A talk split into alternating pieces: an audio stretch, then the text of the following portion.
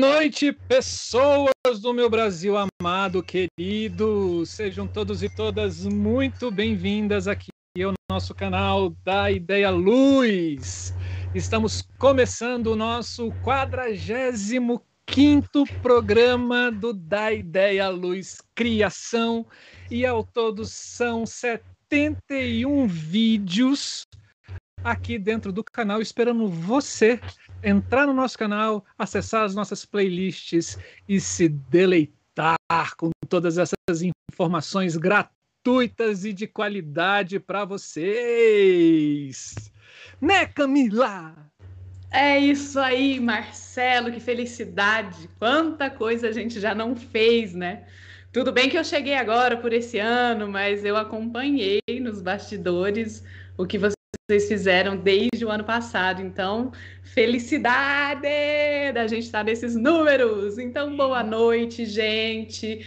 Muito bom dia, boa tarde para você que está nos assistindo no formato gravado e boa noite para quem está aqui com a gente. Maninha já Opa, chegou aqui. Pensa.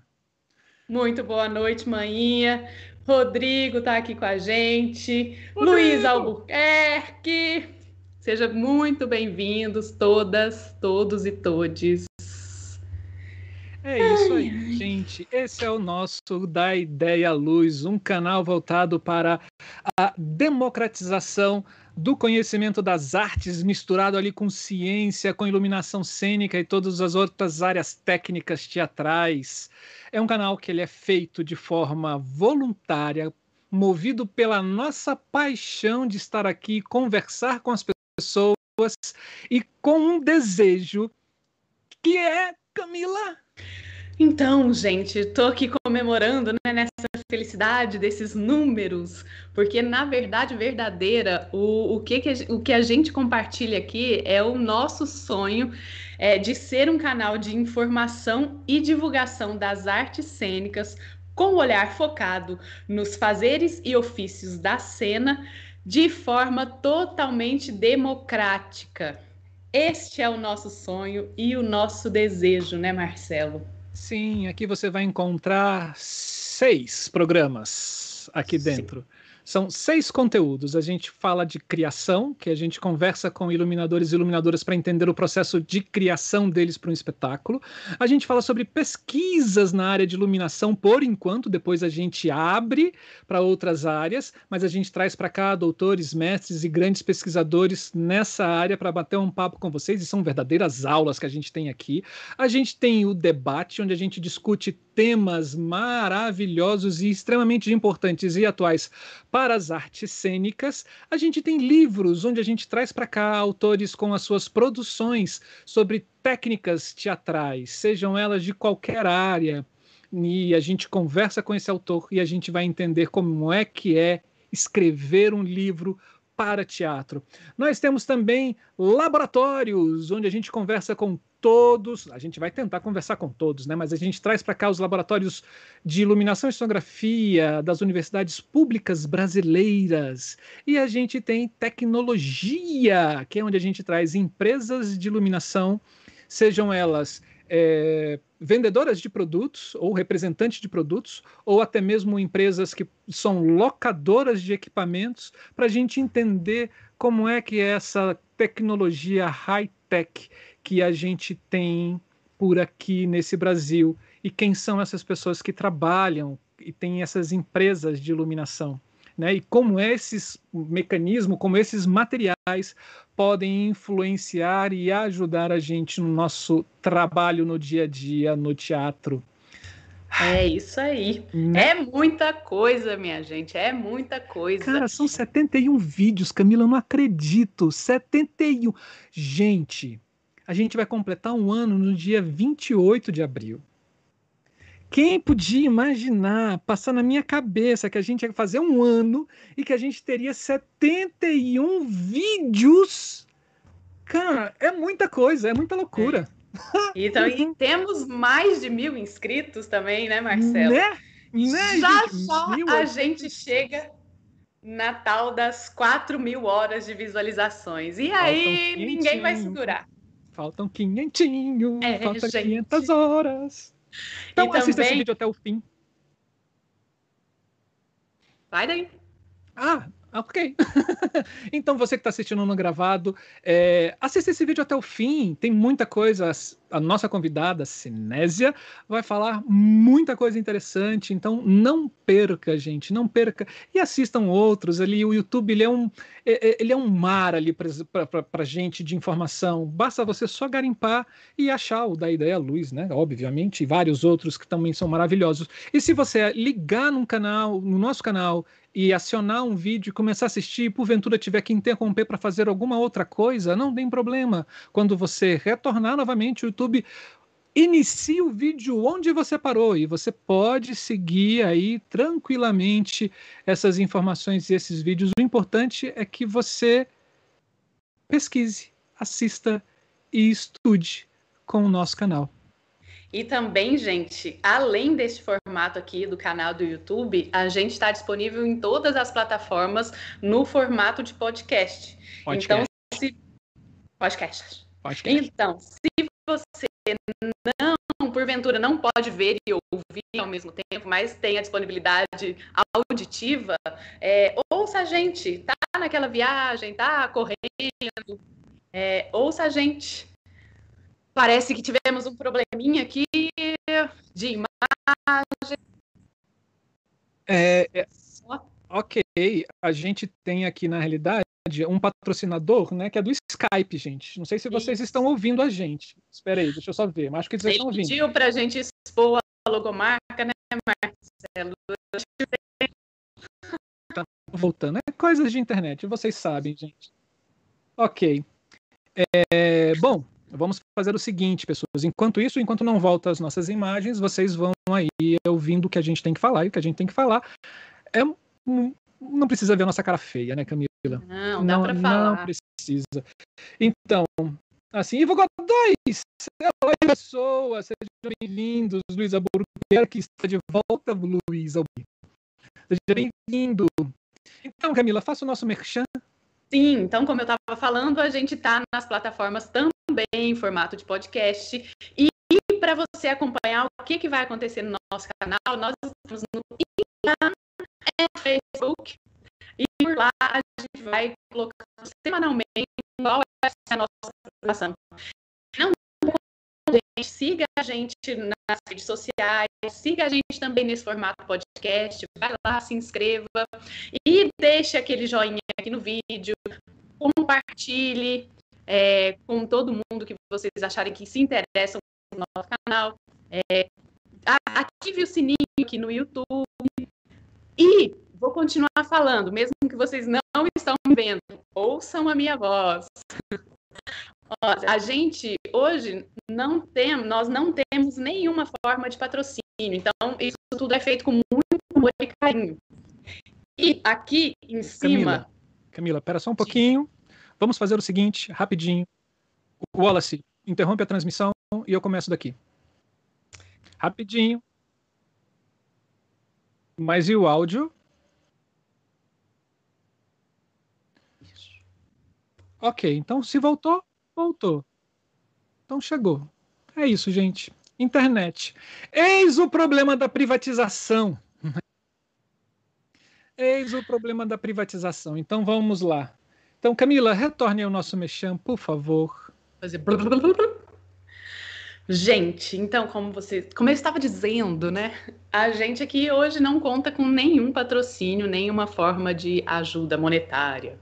Então, se você quer ser um amigo do canal, uma amiga do canal e ajudar a gente a impulsionar as nossas divulgações nas redes sociais para que o nosso canal possa chegar a mais pessoas, é só você colocar o seu celular aqui, ó, para esse QR Code que está aqui em cima aqui do meu ombro, que é, é, tem o nosso Pix e ajudar a gente. É isso que a gente faz com o dinheiro que a gente recebe. Já agradecemos que já tivemos, né, Marcelo, colaborações. Então, muito obrigada a quem ajudou a gente, a quem está colaborando com o canal desta forma também, além de compartilhar vídeos, de divulgar, de nos assistir aqui. É, e é, saibam que é para isso, nada mais. Nós estamos usando esta ajuda para poder impulsionar nas nossas redes sociais e conseguir chegar com mais pessoas, a mais pessoas, né? Que mais de merchan? De merchan já foi. É. Isso, gente, é uma verdadeira rachadinha digital para nossa para o nosso canal, né? Vamos chegar aí aos 6 milhões, gente? Vamos chegar aos 6 milhões de reais? Se a gente chegar aos 6 milhões de reais, nossa, as nossas informações aqui vão chegar em Marte. Vai ser lindo. Falta é, pouco. É, Falta pouco. E falando em rachadinha, gente, acho que fizeram rachadinha também com algumas doses de vacina, né, Camila? Quando o nosso Ministério da Saúde falou assim: não, libera aí, libera as, as vacinas para todo mundo, não fique guardando para a segunda dose. Eu ouvi assim, gritasse na minha mente assim: vai dar merda, capitão, vai dar merda, vai dar merda. E o que está acontecendo? Não está acabando as vacinas e as pessoas não vão ter oportunidade de tomar a segunda dose. É problema de quem? Né? É problema meu, Camila? Não. É problema seu, Camila? Ah, não. Quem deveria ter feito isso, essas previsões, né? Ai, gente, é muita perversidade, né? Num governo só. Meu Deus, meu Deus. Então é. você está nos assistindo, que já tomou a sua primeira dose, cruze os dedos e torça para quando chegar a sua vez tenha vacina para sua segunda dose. Porque tá dose, né? Dois anos de pandemia, num, pandemia. Que pandemia? Tem pandemia no mundo inteiro. No Brasil não tem, né? no Brasil não tem, não tem pandemia, né? Uai, uai, uai, uai, uai. Tá tudo aberto, gente. É, o que são 3 mil pessoas morrendo por dia? Né? Nada, nada, nada, nada, né? Mas essas coisas, né, que, né, que me faz ter ovo no peito. Não tem como, né, gente? Mas vamos lá. Oi, Natasha, tudo bom? Eliezer Júnior, tudo bem com vocês? Então vamos lá, Camila, para nossa convidada de hoje. A ah. gente já fez o nosso reclame, né? Nossa reclamação que acontece nosso reclame no, aqui. é, nosso reclame aqui no Da Ideia Luz Criação. Isso acontece aqui, né? No nosso Da Ideia Luz Criação. Nos outros não. Nos outros a coisa a gente é mais comportado, mas aqui a gente desce a lenha. Sim. Então vamos lá, gente. Vamos começar que já tá, o tempo já urge. A gente tem uma pessoa muito legal, muito interessante para falar com a gente, que é a nossa queridíssima Cinésia Ventura da Silva. Ela é formada em Gestão Cultural pela Universidade Federal do Cariri. Possui formação complementar em Dramaturgia da Luz e em Eletricidade. Atua como eletricista de espetáculo e operadora de luz com registro pelo SATED do Ceará. Atualmente, Cinésia Ventura é, presta serviço como técnica de iluminação do Centro Cultural Banco do Nordeste Cariri. Nossa, deve ser uma maravilha trabalhar num banco, né? Onde realiza trabalhos dentro da programação de música, literatura, cinema e atividades infantis para companhias e bandas nacionais e internacionais. Trabalhou profissionalmente como fotógrafa. Se você não sabia, então olha só ela trabalhou profissionalmente como fotógrafa de 2005 a 2013 e desde então vem desenvolvendo trabalhos de pesquisas com imagens. Tudo a ver, né, Camila? Tudo a ver. Olha só, cada piscada é um clique que a gente pois tem. É. Então vamos chamar a nossa querida convidada de hoje, Sinésio Araújo, seja muito bem-vinda. E que saudade desse Cariri! Olá, boa noite a todos, a todas e a todos. É um prazer enorme estar aqui com vocês. Muito boa noite, Sinésia. Sabe que eu, a primeira vez que eu ouvi você falar foi no Mulheres na Luz. E fiquei encantada com a sua trajetória e com o seu trabalho. Então, eu estou muito feliz de estar aqui com você hoje e ter esse prazer de bater esse papo aqui, né? Muito obrigada. Sinésia, para a gente é uma honra ter você aqui, né? Porque a gente é. sabe, não te conheço pessoalmente, mas deixa passar essa pandemia, depois eu vou, vou sair abraçando todo mundo, independente de quem seja, esteja na minha frente, eu vou abraçar né? E assim, a gente sempre ouve falar de você e todo mundo quando fala diz muito da sua competência, do seu profissionalismo. E aqui tem pessoas, como o Luiz Albuquerque diz que é um admirador do seu trabalho, né? Assim. Ai, e é, Luiz. E, e é assim, não, gente, o Júnior Oliveira. Tudo bom, senhor padeiro? Como é que o senhor está? Muito pão nessa pandemia, né? Afinal de contas, pelo menos o Júnior, né, gente? Amassar pão deve desestressar. Tudo bom, Júnior? Bom vê-lo aqui. É, então, Camila, Cinésia vai falar o quê? De qual espetáculo pra gente? Então, gente, hoje a Cinésia vai falar do espetáculo Imposições. É um espetáculo de dança que se desenvolve a partir da mistura de técnicas de parkour e dança como forma de explorar movimentos e a resistência física do corpo dos bailarinos, se desdobrando entre técnicas e temáticas da sociedade atual. O trabalho dialoga dire diretamente com as imposições sociais impostas aos indivíduos, levando em consideração as problemáticas entre corpos e suas relações em sociedade, utilizando-se da iluminação para a criação de ambientes, cenas e determinações de espaço. E esse espetáculo, ele foi concepção e direção da Tata Tavares, o texto é Índio Medeiros, Tata Tavares, Tiago Gabriel, Cinésia Ventura e Vanilton Laca. Intérpretes criadores: Tata Tavares e Tiago Gabriel. Concepção de iluminação e operação: queridíssima Cinésia Ventura. Tutoriais: Vanilton Laca e Índio Medeiros. Oficineiro: Diogo Granato. Figurino: Tata Tavares. Sugestão musical: Vanilton Laca. Trilha sonora, Ai, meu Deus do céu, a trilha sonora são os nomes, Sinésia. Se você puder me ajudar. Foi o pessoal do Sul, só pode, né? O pessoal do Sul. Só pode. Exatamente. Foi uma sugestão do Laca, né? A trilha. Ah, tá. É bem complicado de pronunciar. É. Gente, eu vou dar uma sugestão. Leiam na descrição que está aqui deste vídeo, que vocês vão saber sobre a trilha sonora que vem de sugestão do Vanilton Laca. Então, Sinésia, só para contar que o, o Vanilton Laca hoje mora em Uberlândia, né? Que é onde eu estou. Isso, ele, ele é professor aqui, então eu fiquei muito feliz na hora que eu vi ele no espetáculo e vi tudo, né? Eu falei, nossa, vou comentar com ele assim que eu tiver oportunidade. Conta pra gente como é que surgiu esse projeto, esse convite, como que você foi parar no meio dessa turma toda? Eu tô hiper interessado em saber como é que foi aliar parkour com dança contemporânea no meio do Cariri. Não é? Né? Então, é, é, na verdade, essa ideia já existia, né? Era uma, uma ideia de pesquisa que a Tatá e o Tiago já tinham. E aí surgiu a oportunidade da gente fazer a inscrição para o laboratório que fica na Escola de Artes em Fortaleza, que é o Porto Iracema.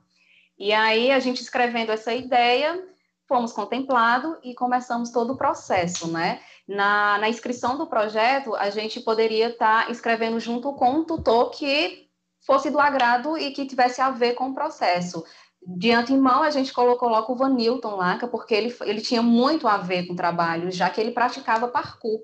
Então, essas relações tinham muito, combinava bastante. E aí a gente acabou colocando ele como tutor do, do projeto, do projeto todo, né? Alô? Foi? Entendi. Então é um processo que, na verdade, ele aconteceu em Fortaleza. Exato. Hum? tá. Na verdade, ele foi patrocinado pelo, pelo Porto Iracema, né? A gente passou, foi, fomos contemplados no, no, no, no, processo de criação né, do Porto Iracema, onde eles patrocinam o projeto e aí a gente pode é, investir na pesquisa e o resultado pode ser tanto uma técnica criada de uhum. todo o processo ou um espetáculo, né? E aí o caminho todo foi para um espetáculo, foi o resultado final do trabalho. Entendi. Sim. E nesse processo todo, assim, que bom, né? Que é, é, eu, eles investem em pesquisa, isso para a gente é fundamental, para a gente da arte, né? Porque não é toda arte que ela tem uma veia comercial, né, e que a pesquisa desenvolve conhecimentos e saberes bem interessantes.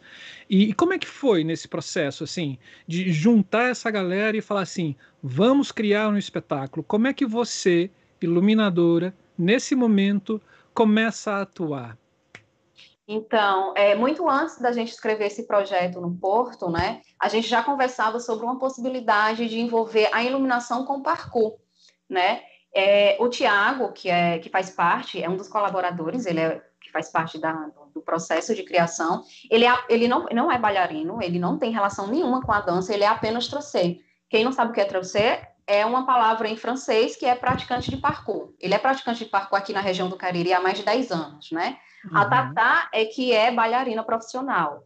E eu sou a iluminadora. E aí eu juntei e disse, gente, você já pensaram na possibilidade de fazer uma mistura com a luz, com a iluminação cênica, trazer esse processo de criação de vocês, esse, esse, é, é, esse, essa modalidade física para os palcos. E aí eles acharam super interessante, foi daí que começou o processo da pesquisa, né? A Tatá, junto com o Tiago, começou a escrita do projeto. Eu entrei com a inclusão do, do, do, da iluminação nesse processo, e aí a gente fez a inscrição para participar e ganhar a bolsa que é do, da Escola de Artes, do Porto Iracema, que fomos contemplados, né? E aí a gente fez todo esse processo e sempre desde o início, como a gente pesquisava, a gente pesquisou o Vanilton Laca e ele tinha trabalhos envolvidos com parkour, que tinha tudo a ver. Então, o Porto também te dá uma possibilidade de você escolher o seu tutor, né? Para poder, junto, é, fazer uhum. a criação do projeto. E aí a gente começou a escolher e escolhemos o o, o Vanilton Laca, né? Aí, quando a gente passou nesse processo, o Porto também deu a, a, sugestão da gente escolher também oficineiros, que também eram, que poderiam entrar no projeto como colaboradores, né? E aí a gente colocou o Índio Medeiros, que é da Bahia, que também é bailarino, e também é praticante de parkour, e a gente escolheu o Diogo Granato também, que ele envolve muito jazz com parkour na região dele. E aí a gente saiu fazendo essa junção dessas pessoas maravilhosas que houve toda aquela construção no projeto, né? O índio, ele é muito cênico e ele trouxe a dramaturgia para a cena. Uhum. Foi bem bacana. Mas a, dramaturgia também foi uma composição bem é, coletiva, né, e processual, Sim. porque você também assina, né, junto com Exatamente. ele. Que Exatamente. legal. Uhum. E, e no, no, nesse nesse projeto, no desenvolvimento desse projeto, como que vocês, vocês, fizeram encontros presenciais? Foi uma etapa de pesquisa, depois presença? Como que foi esse processo, assim? Pronto, exatamente. A gente começou com, com a pesquisa e depois que o Porto, ele pegou o nome das pessoas que a gente tinha sugerido como tutoria, é, o Porto entrou em contato com essas pessoas e começou todo o processo presencial, né? E aí a gente separou por fase. A gente primeiro teve um encontro com o Vanilton Laca, ele foi o primeiro a nos encontrar, e aí ele veio para a região do Cariri, de Uberlândia para o Cariri, e aí a gente passou uma semana inteira com ele, foram cinco dias bastante produtivo, onde a gente sentava, todos os dias a gente estudava, pesquisava, colocava em prática, né? O Vanilton Laca, é, ele foi bem acolhedor, assim, com todos os processos trouxe material de pesquisa para que a gente pudesse também é, expandir o conhecimento, fazer essa troca, e aí o resultado foi maravilhoso no decorrer da semana, assim, a gente foi testando de tudo, de material, de corpo, rua, né? Eu tentei, é, a gente trouxe também esses ensaios que eram da rua para o palco, para ver como era que a gente se desenvolvia, e, e uma forma de pesquisa até para mim começar a fazer o conceito da luz, né? Porque de acordo com que eu participava desses ensaios, eu, eu escrevia tudo que acontecia nos, nos ensaios, assim, para mim poder ter um norte de onde era que eu poderia estar tá começando essa iluminação. Uhum. E como é que foi esse norte? Conta pra gente.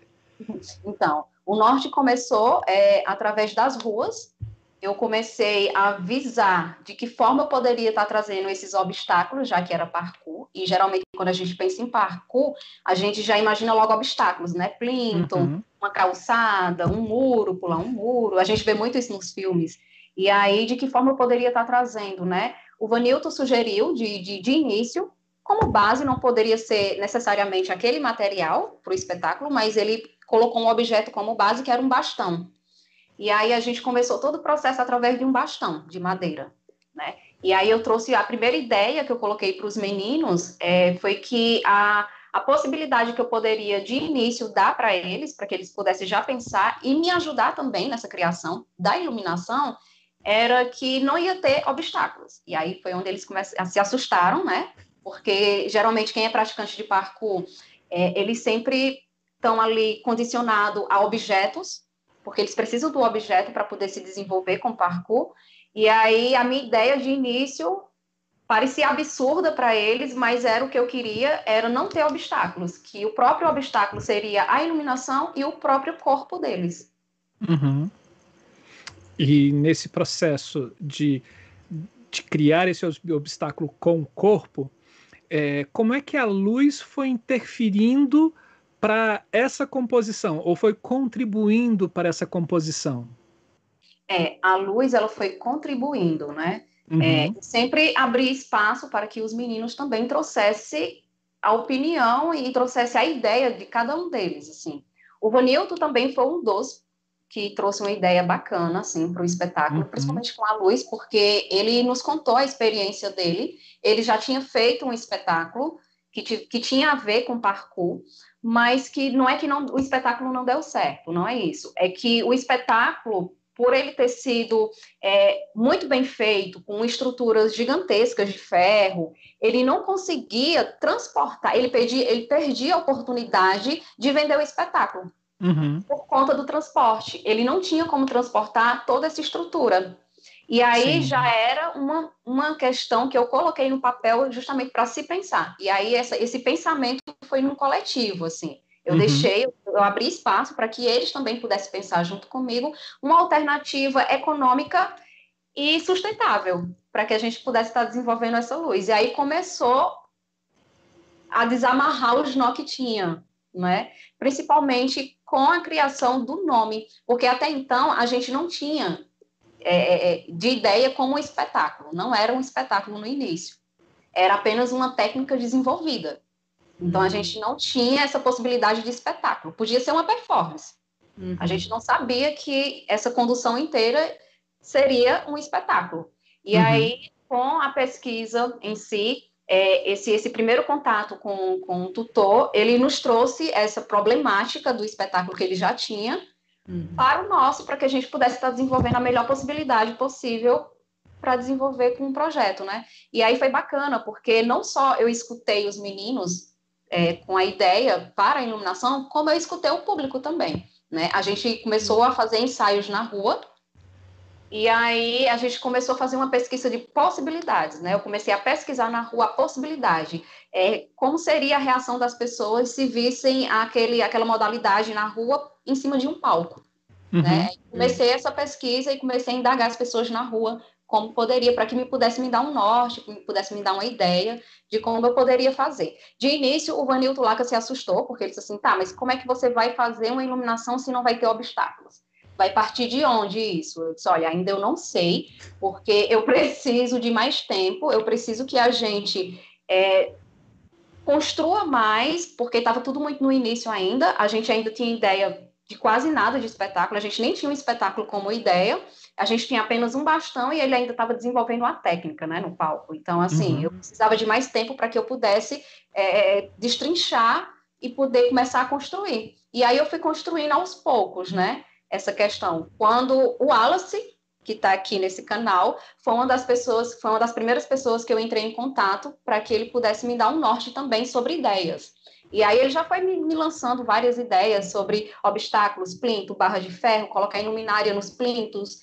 E aí eu comecei a observar e aí eu lembrei do obstáculo do Laca no, no espetáculo dele, que era o transporte desses objetos.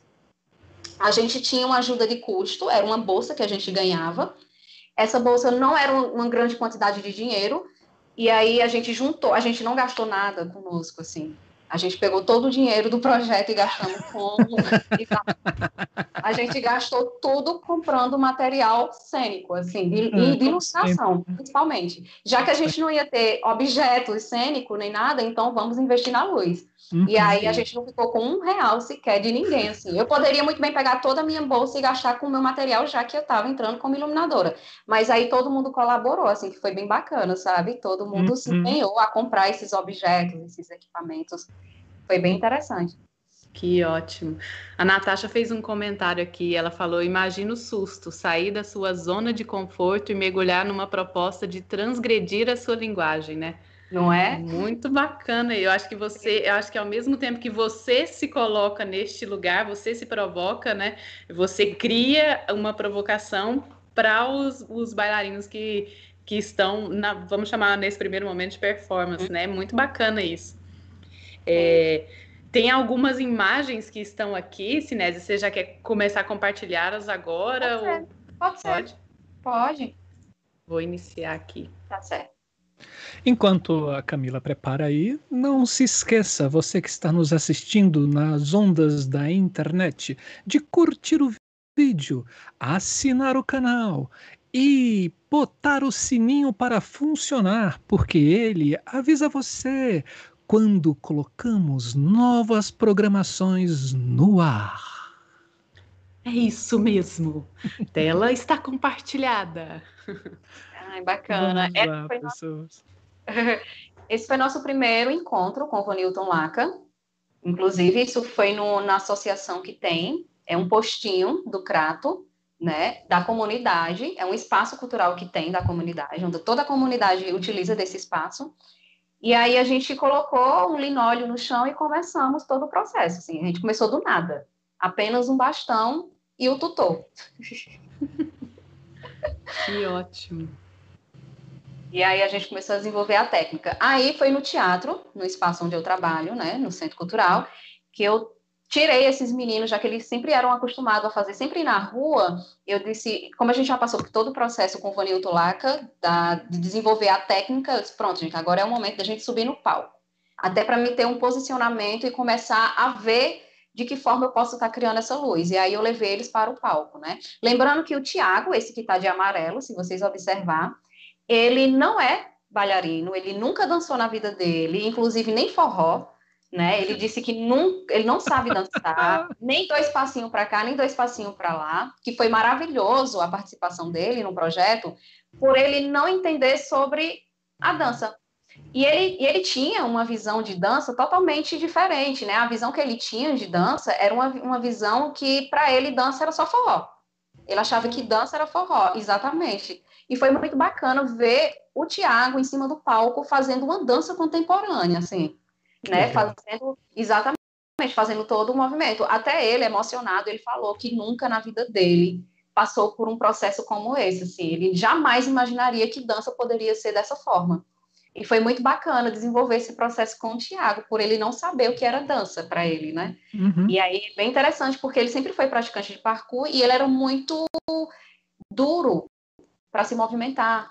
Além, além dele ser duro, ele tinha muita vergonha por mais que não tivesse ninguém no palco, ele tinha muita vergonha de se mexer, de se mover. Então, quando a gente estava já na metade do processo de criação, que era o resultado, seria o espetáculo, ele estava muito nervoso, porque ele disse que ia ter que dançar para muita gente.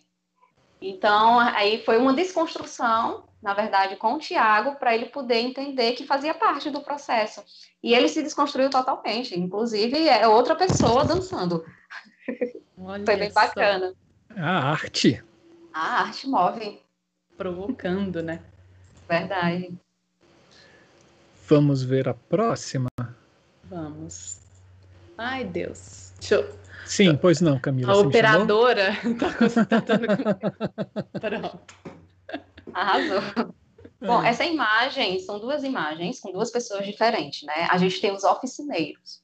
É, a primeira imagem que está todo mundo ali, a gente tem o Diogo Granato. O Diogo uhum. Granato, ele é dançarino, ele é coreógrafo, ele é praticante de parkour, inclusive ele faz parte do grupo é, de Parkour Brasil. E uhum. aí, exatamente, e ele é um performance maravilhoso. Ele mistura muito jazz com instrumental. Muito. Então, é, foi muito bacana trazer uma outra linguagem para o processo, sabe? Uma outra pessoa de um outro universo. Foi bem bacana. E aí, a outra imagem que eu estou no chão, segurando uma lâmpada, é com o Índio Medeiros. Ele é da Bahia, ele também é bailarino profissional, ele também é praticante de parkour, só que ele tem o norte, ele sempre estava comigo fazendo afinação da luz, assim. Foi bem interessante a participação dele. E peraí, peraí, peraí, peraí, porque deu, uma, deu problemas. Ah, Pode massa. seguir. Então é isso. A imagem é de duas pessoas bem interessante que até hoje a gente tem é, contato com eles, a gente troca material, a gente troca informação. Eles conseguiram assistir na íntegra o resultado de todo o, o, o espetáculo, de todo o processo. É bem bacana, foi bem interessante. Ô, Sinese, é. quando você fala dessa, desse processo é, de construção dramatúrgica da luz, assim, é, me, me, me, conta um pouco mais sobre quais eram os, seu, os seus pensamentos, as suas, as suas ideias, e aí quando vai de encontro com o índio, o, com, o que modifica neste para você conseguir entrar nessa, nessa dramaturgia, como uhum. você disse. Então, quando o índio chegou no processo, porque a gente teve em tempos diferentes, né? O Vanilton foi num período diferente, a gente passou uma semana com o Vanilton Laca, no segundo período foi o Diogo Granato, que aí ele, ele misturou é, o contemporâneo mais ainda na performance dos meninos, né? É, ele melhorou a caída, o salto, sabe, o rolamento, de uma forma bem mais cênica, bem mais contemporânea. E o Índio Medeiro trouxe cena. Era a cena que a gente precisava, porque até então os meninos ainda estavam muito técnico, né? Tava aquela coisa engessada, muito técnico. E que eu também não sentia, porque de uma certa forma reflete quando você está criando a iluminação. Você precisa sentir também, porque a iluminação ela é um corpo também que se move. Então, eu precisava muito ainda sentir. E o Índio Medeiros, ele veio com a chave, assim, ele trouxe toda a cena pro, pro, pro processo de criação. Quando o índio chegou, eu já tinha comprado o material técnico, né? Essa imagem faz parte do material que eu comprei. Quando eu dei a ideia que eu precisava desse material técnico que é, de início eu tinha dito que não teria objetos, e aí eu tive que rebolar para começar a, a, a, colocar no papel em prática é, de que forma era que eu poderia estar trazendo para o palco esses obstáculos, já que eu dei a ideia que os obstáculos seriam com luz. E aí eu comecei uma pesquisa intensa, porque eu tinha que correr contra o tempo. O Porto, da mesma forma que ele nos, nos trouxe a possibilidade de tutoria, de várias coisas legais, ele tinha um prazo para cumprir. E então eu tinha três meses apenas para construir toda a iluminação do espetáculo. E que para mim era muito pouco, e eu não sabia como eu poderia estar tá correndo, mas deu certo tudo no final, né? Eu comecei a pesquisa com os materiais, de que forma eu poderia estar tá trazendo para o palco, e aí eu comecei a pesquisar que tipo de material eu poderia estar tá trazendo para a cena, né? Então, é, diante da, da, problemática que o Newton Laca trouxe do espetáculo dele, eu comecei a pesquisar alternativas é, criativas de estar tá criando essa iluminação. O Vanilton, o tinha me tocado um ponto bem interessante e ele nos mostrou esse espetáculo dele, que eram com andames de ferro. Era uma uhum. estrutura grande, pesada. E eu disse, eu acho que eu consigo fazer com luz esse andame. Aí a Tatá e o Tiago, junto com o Vanilton Laca, mas de que forma? Eu disse, me dêem um tempo, que eu vou fazer uma pesquisa e depois eu trago para vocês. E aí, com esse tempo, eu comecei a pesquisar imagens, sair pesquisando, na internet mesmo. É, comecei pelos LED, que são os mini beans, e aí eu fui atrás de, uma, de um mini bean que pudesse me remeter um bastão. Porque a gente sabe muito bem que esses equipamentos é, robóticos, ele tem muito desenhos, né? Tem desenho de coração, de florzinha, a, inúmeros desenhos. O Google dele é um tem um menu vasto de desenhos, então eu disse, meu Deus, eu não vou conseguir. E aí eu fui pesquisando, pesquisando, pesquisando. Como essa, essa, esse nosso processo de criação foi próximo do final do ano, eu encontrei várias promoções e vários equipamentos na internet. Então, eu foi uma pesquisa bem corrida e eu consegui. Eu encontrei esse refletor dando sopa no Mercado Livre e eu fui buscar é, se ele tinha desenho, como era que ele funcionava no YouTube, né? Para mim poder ver os desenhos dele e o que é que ele fazia de forma eletrônica. E aí eu disse, é esse que eu vou comprar. Eu acho que eu consigo fazer os bastões através de luz. E aí eu fiz uma pesquisa bem profunda, tentei falar com, com o dono da empresa, busquei mais informações precisas, busquei informações digitais sobre o próprio refletor, se é DMX, como é que ele funciona, de que forma é que ele funciona. E eu tinha pouco tempo para fazer a compra desse equipamento, para chegar no momento certo, eu começar a testar e depois fazer o teste com o corpo dos bailarinos e depois ter um produto final. Então, assim, em três meses, gente, foi uma correria que eu acho que até hoje eu fico me perguntando como foi que eu consegui. Mas deu certo. Eu comecei a fazer uma pesquisa desse refletor, eu pesquisei tudo. De que forma eu poderia estar gravando, quantos canais ele, ele, ele, ele introduzia numa mesa digital. E aí eu saí pesquisando tudo dele. Eu consegui pesquisar ao ponto de que eu fiz a compra dele. E pela data, ele não ia chegar a tempo. Na verdade, ele ia chegar no dia da apresentação. Não! Meu Deus! Exato. Não, não. Exatamente. Ele ia chegar no dia da apresentação. Gente, eu fiz uma loucura que eu não recomendo para ninguém, mas se isso acontecer um dia, é, ilumina... a gente é iluminador, a gente sempre está escapando pela culatra, né? Assim, a gente está fazendo uma gambiarte. Então, eu tentei fazer uma gambiarte com esse processo até então, eu não informei para os meninos para que não pudessem interferir no processo de criação deles enquanto corpo. Uhum. E aí eu comecei a estudar sobre esse refletor sem estar com refletor. Pois é. E aí eu comecei a estudar ele sem precisar, sem necessariamente estar com ele, para quando ele chegasse eu já sabia como era que eu ia plugar, como era que eu ia salvar as cenas, é, que desenho eu iria utilizar, qual era a cor que eu ia utilizar nele. E aí eu comecei meio que programar a cena sem estar com equipamento, né? Então, como o nosso dinheiro era pouco, é, eu ia precisar de 12 equipamentos desses. Por mais Xigilin que ele era, chinês, ele ainda era caro na internet. Então, ele saiu por 350 cada um. E juntando, só com minha bolsa, é, eu não teria essa, essa a condição de comprar esses 12 refletores, né? Então, o que é que eu pude fazer para estar tá espalhando esse refletor de uma forma econômica? Eu coloquei espelhos, né? Foi a única forma criativa e barata que eu tinha para multiplicar esses bastões e trazer a cena. E ah, aí eu comecei a correr para buscar um espelho que pudesse transmitir é, a sombra, rebater essa luz, o tamanho, o diâmetro certo, a espessura certa, e se, gente, o pior de tudo é saber se ia dar certo, né? Porque eu estava fazendo tudo isso sem estar com equipamento. Eu comprei é, espelho, eu programei tudo direitinho com espelho sem estar com equipamento. Então foi uma loucura que deu certo. E Mas aí. Você ah. queria de resultado, né? Oi? Você já sabia o que você queria de resultado? Sim, eu já sabia. E eu tinha mais ou menos uma certeza que iria, porque misturando luz e, e, e espelho, eu sabia que eu ia multiplicar.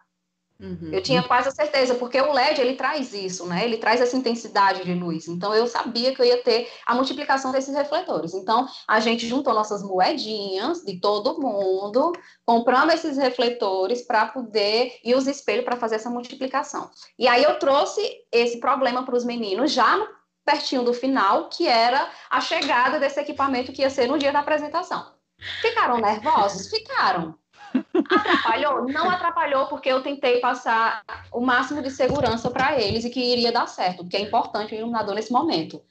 Só Sim. Deus sabe como é que o iluminador está por dentro, né? Isso que eu ia falar, compartilhar a angústia, né, Sinésia? Porque, meu Deus do céu, a Natasha tá aqui, a hora que você falou, né, que você fez todo o estudo sem ter o equipamento, ela falou que medo. E depois ela falou, mulher sabe se programar.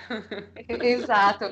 E aí, Pronto, esse, essa fase eu já tinha programado, estava tudo certo, e aí eu comecei é, no desenvolver do processo criativo dos meninos. É, os meninos começaram a desenvolver outras cenas, né? E o que era que eu poderia estar trazendo para essas outras cenas, né? Foi quando eu coloquei as lâmpadas tubular, uhum. que ela traz um, um, um, um exterior de rua para dentro do palco, exatamente, que são essas Sim. lâmpadas por elas ser baratas, elas são baratas, elas são de LED, então me traz uma possibilidade de usar no dimmer, né? E aí eu comprei essas lâmpadas, é, eu comprei elas de um tamanho menor, de 50 centímetros, uhum. porque elas são muito intensas, e aí se você não souber utilizar ela, a quantidade de brilho tanto vai atrapalhar para os meninos que estavam desenvolvendo no palco, como vai atrapalhar o público que vai assistir. Ela, são, ela tem um brilho, uma quantidade de brilho enorme. Por mais você consiga comprar ela em uma temperatura baixa, mas ela tem uma quantidade de brilho enorme, né? E como foi que eu fiz para equilibrar esse brilho dessas lâmpadas? Porque eu trago uma quantidade, né? Eu trago 12 lâmpadas em palco, penduradas, né? Fora as lâmpadas que eu coloco no chão, que também é tubular. Uhum. E aí eu incluí o nosso maravilhoso, digníssimo Fresnel para fazer esse equilíbrio de luz. Porque atrapalhava bastante, a gente começou a fazer o teste dessas lâmpadas, né? E aí, o que acontece? É, os meninos ficavam muito incomodados com o brilho, o teor, a quantidade de, de, de luz que eles tinham das lâmpadas.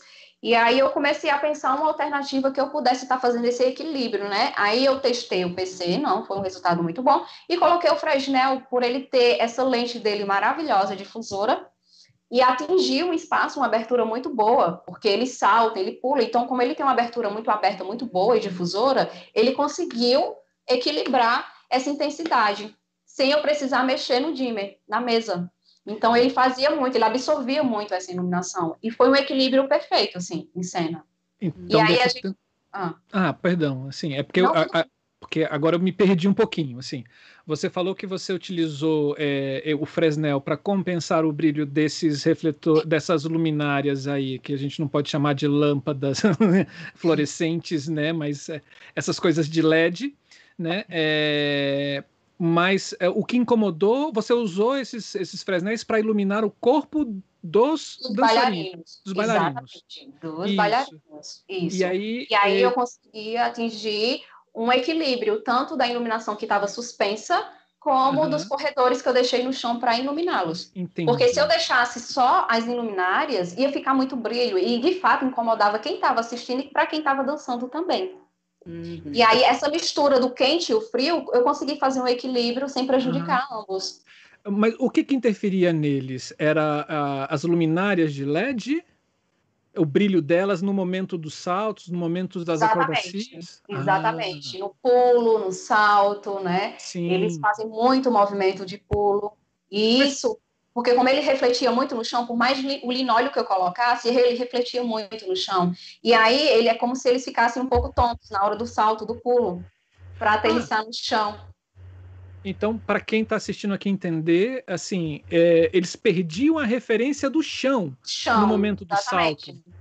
Uhum. Olha só, Isso. gente, boa dica para dança, ah, principalmente sim. dança que tem coreografias aéreas assim mirabolantes, onde as pessoas saltam e precisam ter o chão como referência, né?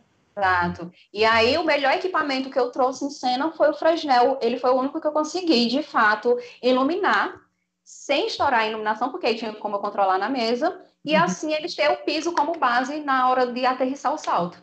E você colocava esses fresnéis aonde no espaço? Corredores, chão. No chão, fazia uma chão. lateral, né? Fazia uma lateral para eles de chão. Massa. Uhum. e bom. aí foi bem, bem bacana. A, é, a, gente testou isso em palco, né? Pelo menos esse equipamento estava em mãos e a gente conseguiu testar. E aí eu fiz todo esse processo com os meninos no palco. A gente já ele já estava com a coreografia quase pronta do hum. espetáculo. E aí eu precisava, eu ainda não estava conseguindo sentir por conta dos bins, porque eu precisava do, dos equipamentos completos para me poder sentir a cena, né? E uhum. aí eu senti uma resistência, eu vou até falar sobre isso porque eu acho importante, na construção do processo de criação e do material, eu senti uma resistência na compra desses materiais. E aí, para algumas pessoas vão achar bobagem, mas para mim não foi. Inclusive, o nome do espetáculo Imposições foi sobre isso, sobre as imposições sociais e a posição social, ah. né? Exato. Eu vou tocar sobre isso porque foi uma coisa que machucou bastante. Inclusive, o tema e o nome do, do espetáculo foi justamente sobre isso, porque eu sofri um pouco para comprar esse material nas eletrônicas. É, eu senti resistência para comprar esse material. É, os donos do, do, do, dos estabelecimentos, das lojas, não queriam me vender esse material porque achar, eles perguntavam para que, que eu iria usar esse material. Olha só. E aí eu disse, gente, não seria mais adequado vocês me venderem, porque eu estou pagando o material, e não perguntar para quê? Não, é porque eu tenho um eletricista que também faz instalação em casa, é para uma casa? Assim, não, gente, é para uma apresentação quem vai fazer a instalação sou eu mesma. Então eu preciso da compra desse material. E eu sentia nas lojas uma resistência para comprar esse material, sabe? É o material que se... você fala são as lâmpadas. As lâmpadas, exatamente. Ah, tá.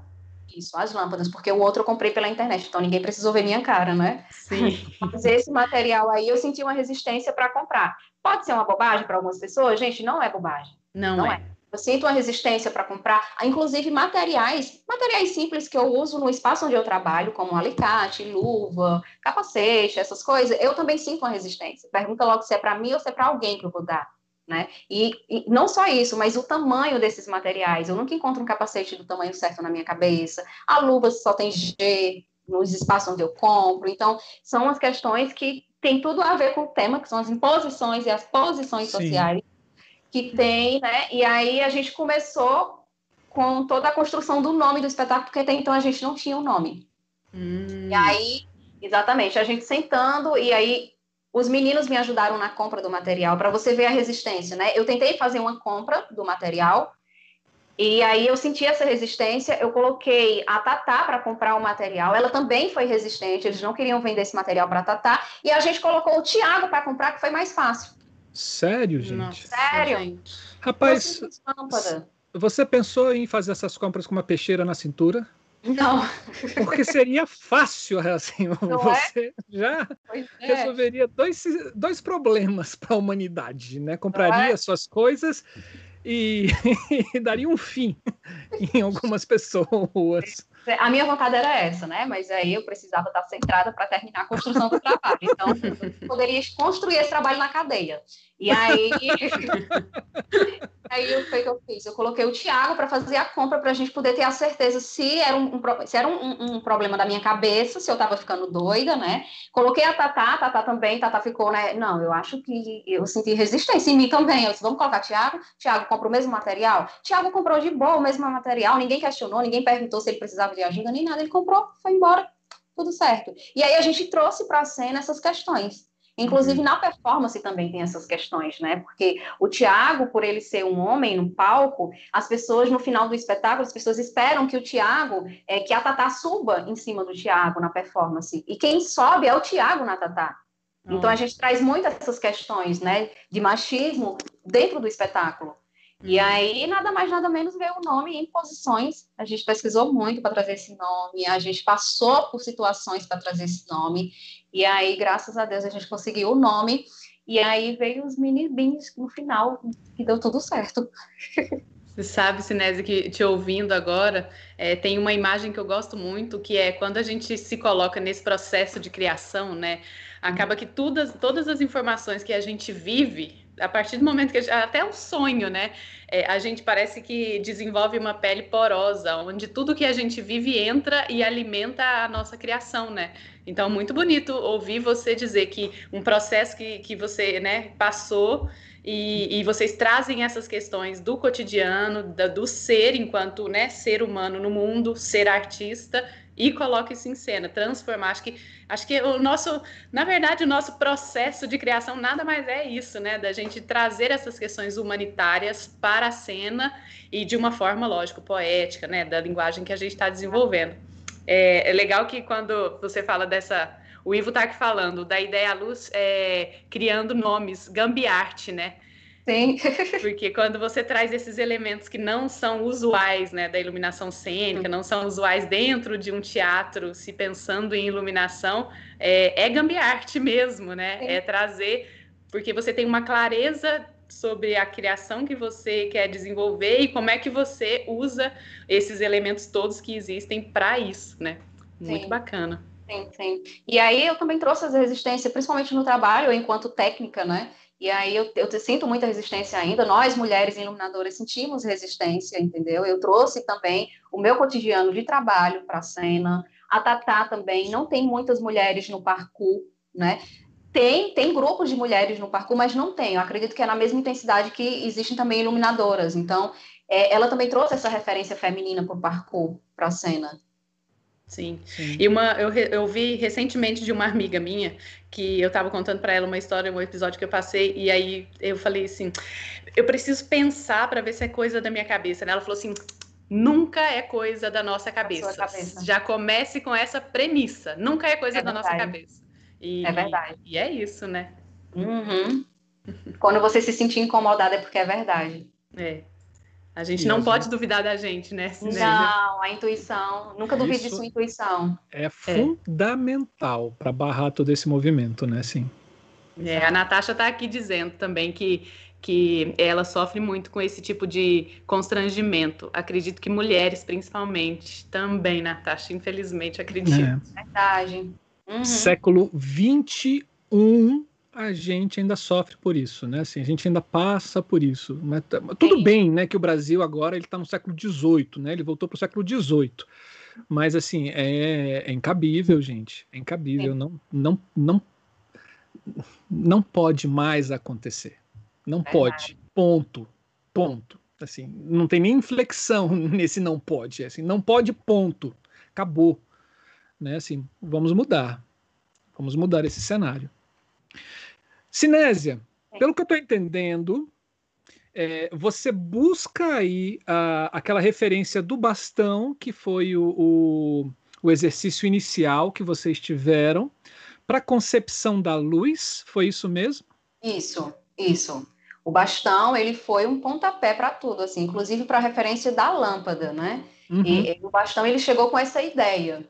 E aí, é, como os meninos não tinham uma base, de, por conta que não tinha objeto no palco, o, o Tiago ainda estava se adaptando a, a usar o próprio corpo dele enquanto obstáculo, e aí e a luz também. Então, eu trouxe esses bastões que eu pendurei, que é uma, o bastão que eles utilizavam de madeira era uma referência justamente à área urbana, né? Então, eu fiz desenho com esses bastões que estão suspensos, como uhum. se fosse a rua.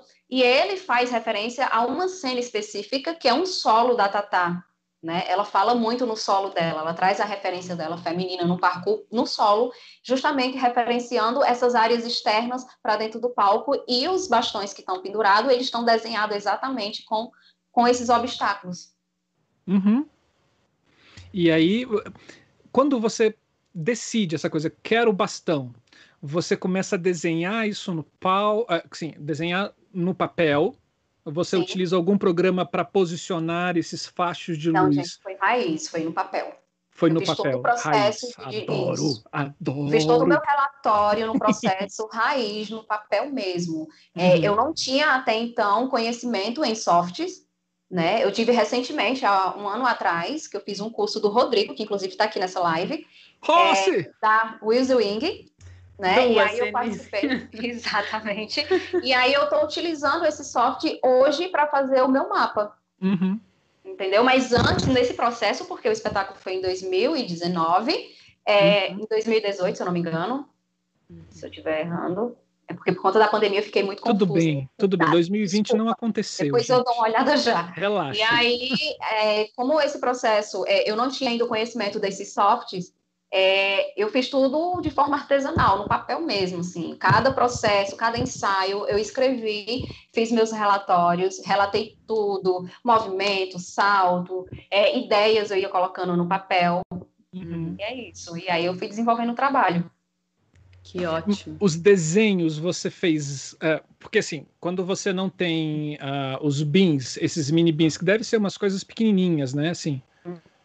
Por aí. Não sei. Mas vamos supor, quando você não tem esses mini bins, é, você já vai desenhando no papel os traços por onde eles vão, eles vão aparecer, é, onde eles vão firmar. Exato. Eu fiz uma simulação no papel, como a gente fazia antigamente os mapas, né? Eu desenhei um palco, um palco normal, é, e aí eu comecei a fazer as varas de iluminação e comecei a estudar a possibilidade de onde esses bins iriam ficar para poder transmitir é, essa iluminação e os espelhos também, de que forma e que desenho eu poderia fazer. Como o trabalho também, a gente trabalha muito com improvisação, nem sempre o cenário vai ser o mesmo, né? Nos traz essa possibilidade da gente estar mexendo com o cenário sempre, porque como é parkour, é rua, a gente não tem um cenário pronto, um cenário que sempre as pessoas quando for assistir vai ser aquele cenário bonitinho, quadradinho, não vai ser. A gente vai pode estar modificando. Então, o espelho trouxe e os BIM trouxe isso para que eu pudesse estar movimentando. Já que o, os BIM ele traz esse pouco de tecnologia para o espaço é, e ele se move a iluminação, eu posso também estar movendo essa iluminação para que de fato eu possa estar fazendo essa improvisação ao vivo, uhum.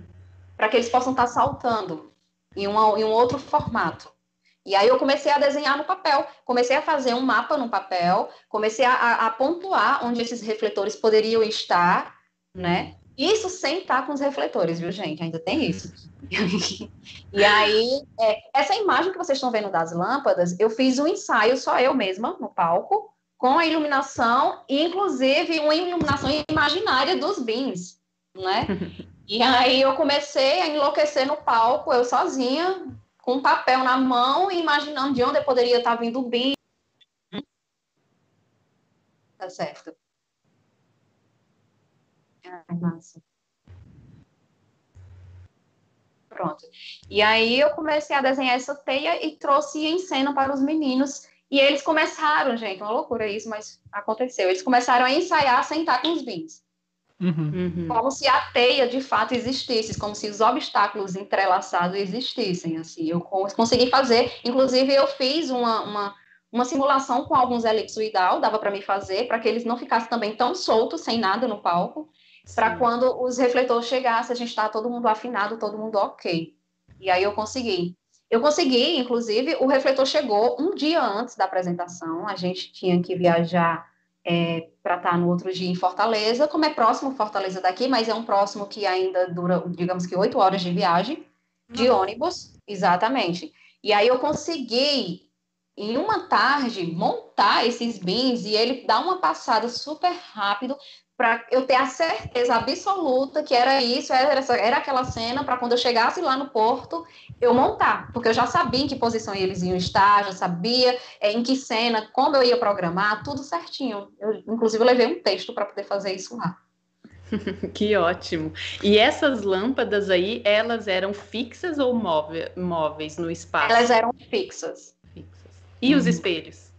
Os espelhos também eles eram é. fixos. A metade, uma parte deles eram fixa e a uhum. outra eles eram manuseados pelos próprios bailarinos, porque eles trabalhavam com improvisação. Então eles mesmos determinavam aonde eles iam saltar. Então um pegava o espelho, colocava na luz, o outro saltava, fazia a uhum. performance. Então eles mesmos determinavam o local de, de salto deles. E quando ah, você então... fala Pode, pode perguntar, Marcelo, Pode perguntar. Não, não, não. É porque eu vou imaginando as coisas, né? Assim, uhum. de você, de você botar o, o, o, aquele corpo atuante como um, um operador dessa luz também e modificador do espaço para mover o outro corpo atuante a se locomover, né? Olha que legal. Pois é. E deu super certo. Eu achei que dava tudo errado, mas na verdade deu super certo. e é bacana, porque, é, desculpa interromper, mas é porque é muito engraçado isso. No dia do, da nossa apresentação, houve um problema técnico no espaço. Houve uma, uma perda de energia, né, uma queda de energia, que eles não sabiam nos informar o horário que iria retornar. Então, eu perdi toda a minha montagem. Oh, montagem de ensaio. Pois é, gente, eu passei por isso. E aí, é, eles não. Posições, né? A coordenação não sabia como nos explicar essa falta de energia que iria acontecer na montagem. E aí, é, a, a Carol, que era, era a coordenadora de dança, ela chegou a ligar para a gente no dia, na, no momento em que a gente estava entrando no ônibus para comunicar esse esse fato. Ela já, ela já ligou pedindo calma, então já sabia que era problema. Eu acho que eu tenho um problema, porque ela já está ligando pedindo calma. Ela, olha, calma, a gente já está tentando resolver, mas eu acho, é, eu um achar que tenho quase certeza que vocês não vão ter energia na montagem. Então, os meninos já começaram abrir um buraco para eles ali, eles já estavam desmotivados, e eu lá, né, motivada, gente, vai dar super certo, tá aqui a montagem no papel, vou montar. Vocês já ensaiaram, sabe? Já fizeram todo o ensaio sem a luz, mas vai dar certo. Queria dizer para vocês que vai dar tudo certo, né? E aí deu tudo certo. A gente chegou lá, eu fiz a montagem sem energia, é, rezei bastante, a energia voltou umas 15 horas, a apresentação ia ser às 7, e eu consegui fazer tudo, gente, nas carreiras, mas deu tudo certo, né? Esse, essa imagem que você está mostrando aí é de um projeto de uma máquina de gelo seco artesanal. Ah, ia ter gelo seco também no espetáculo? Sim. É isso que eu já ia perguntar, porque para a luz, né, se fazer esses cones assim, é, visíveis no palco, precisaria de. Aí eu ia te perguntar, o que, que você usou? Pois é, é como a, a, a cena ela estava vindo muito, é, muito drama na cena, era algumas cenas estavam vindo muita dramaturgia, muita, muito drama. Eu achei interessante colocar um gelo seco. Por ele ser uma fumaça um pouco densa e pesada, ele ficaria muito no térreo, né, no, no piso uhum. do palco. Ia subir com tanta facilidade como a fumaça mesmo. E aí ia trazer é, uma cena muito bacana, pro, na verdade, para uma determinada cena, que é o início do espetáculo. Eles começam se olhando, não tem fala, o espetáculo inteiro não tem fala. Inclusive, a trilha sonora do espetáculo é mais instrumental. E aí traz sempre uma tensão para o público, né? E eu queria trazer mais ainda essa tensão com esse gelo seco no início, Uou. porque os meninos iam trazer uma concepção assim maravilhosa para a cena, sabe? Com esse gelo seco, essa máquina eu desenvolvi, né? Ela é de forma artesanal, é um tonel, para quem não conhece um tonel, é um tambor. E aí eu fiz um buraquinho, coloquei um cano, que era por onde a, o gelo seco iria escapar, né? Se vocês perceberem no desenho, eu tentei fazer um desenho, não sei se vocês vão conseguir ver. É um cesto de lixo, que é onde o gelo seco iria ficar armazenado. Uhum. Certo? É, eu, ia, eu ia usar, não sei se vocês conhecem como rabo quente, né? Eu acho que algumas pessoas conhecem como rabo quente, Sim. que é tipo um ferrozinho que a gente esquenta na, na, na energia e você uhum. consegue fazer a evolução da água, né? Sim, vulgarmente chamado também como ebulador, eb, ebulador. Ebulidor. Ebulidor, exatamente. Aqui na minha região a gente costuma chamar como rabo quente, né? Tem um nome uhum. específico que a galera deu para esse nome, para esse, esse, equipamento. E aí, com esse rabo quente, eu colocava, esse bulidor eu colocava na água até ela esquentar, e depois eu tirava. Uma pessoa fazia isso para mim, claro, porque eu estava operando, tirava e colocava o cesto de lixo, que é esse cestinho que vocês estão vendo no desenho, com gelo dentro. Automaticamente ele ia fazer o processo e iria escapar essa fumaça por essa saída onde eu estou colocando aí, que é o cano. Uhum. E aí ele ia descer pelo palco e durar mais ou menos. Eu fiz as contas, é, para cada quilo de gelo é um minuto. Sim. Então, então foi que eu fiz. Eu coloquei 6 quilos de gelo seco. Então dava exatamente que é os seis minutos de abertura da apresentação.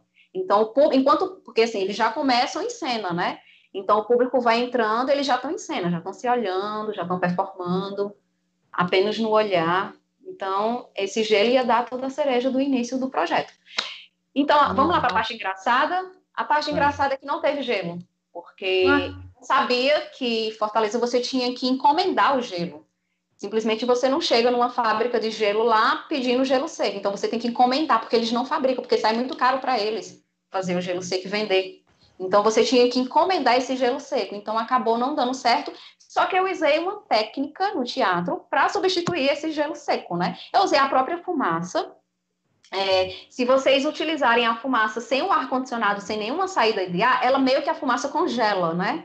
No espaço. Então não ficou igual um gelo seco, que era para ser na cena, mas a fumaça, ela sem nenhuma saída de ar, sem nenhuma movimentação de vento nenhum, ela consegue congelar no espaço.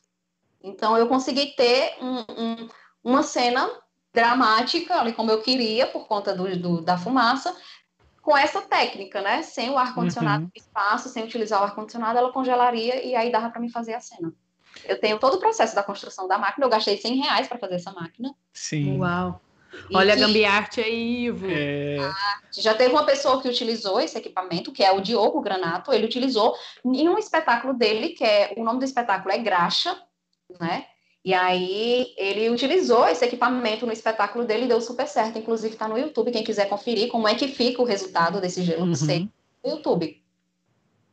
Existe ah. também, uh, uh, só rapidinho, só para informar também, existe é, um, as máquinas, né, de que o pessoal, ai, o pessoal coloca nome em inglês em tudo, né? Chamam de low fog, né? Que essa que essa fumaça que vem de baixo, que não é, não, ela não é feita de gelo seco, mas é uma máquina de fumaça que tem essa fumaça pesada e que ela faz tá. todo esse é, esse mecanismo, né? Assim, é, você chegou aí atrás?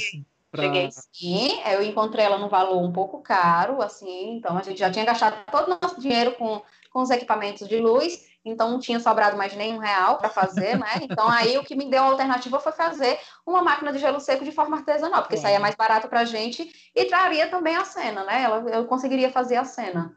Sim. E aí a última vez que eu vi é, o valor dessa máquina, se eu não me engano, já usada, tinha uma pessoa que estava vendendo de 3.500, assim, ela já usada. Uia.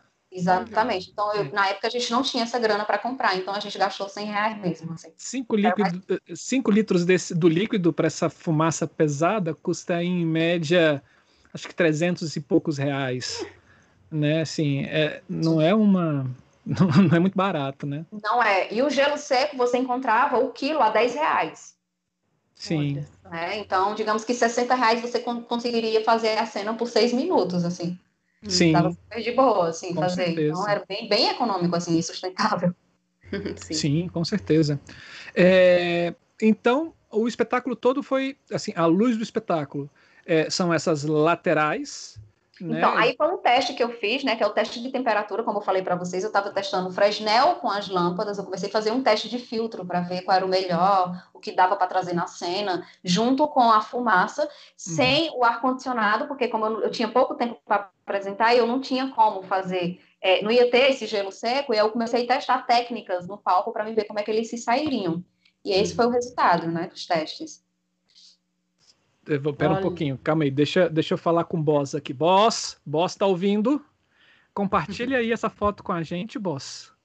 Ah, gente, para vocês que não sabem, é. Agora nós estamos num formato super professional. Yeah. Enquanto eu e o Marcelo estamos aqui, existe o nosso boss, né? O boss, a voz a da consciência, que está só na operação. Então, ontem estávamos o Wallace e eu, e Marcelo estava nessa operação. Hoje, e como vocês percebem, eu nunca estou nessa operação. Mentira. Mas é isso, Vou, né? Voltando para Problemas de Windows. Problemas de Windows. Vamos lá. Então, essa, essa foi, esse foi o teste que você fez, né? Uhum, foi um dos testes que eu fiz, registrei para me ver como era que ficava é, a temperatura, né? Porque a gente traz textura para o palco. E aí esse foi o resultado, porque eu já tinha falado antes, né? Sobre o Fresnel, sobre as luminárias, e eu consegui fazer um registro deles com essa luz, com, esse, com essa temperatura e textura. Sim.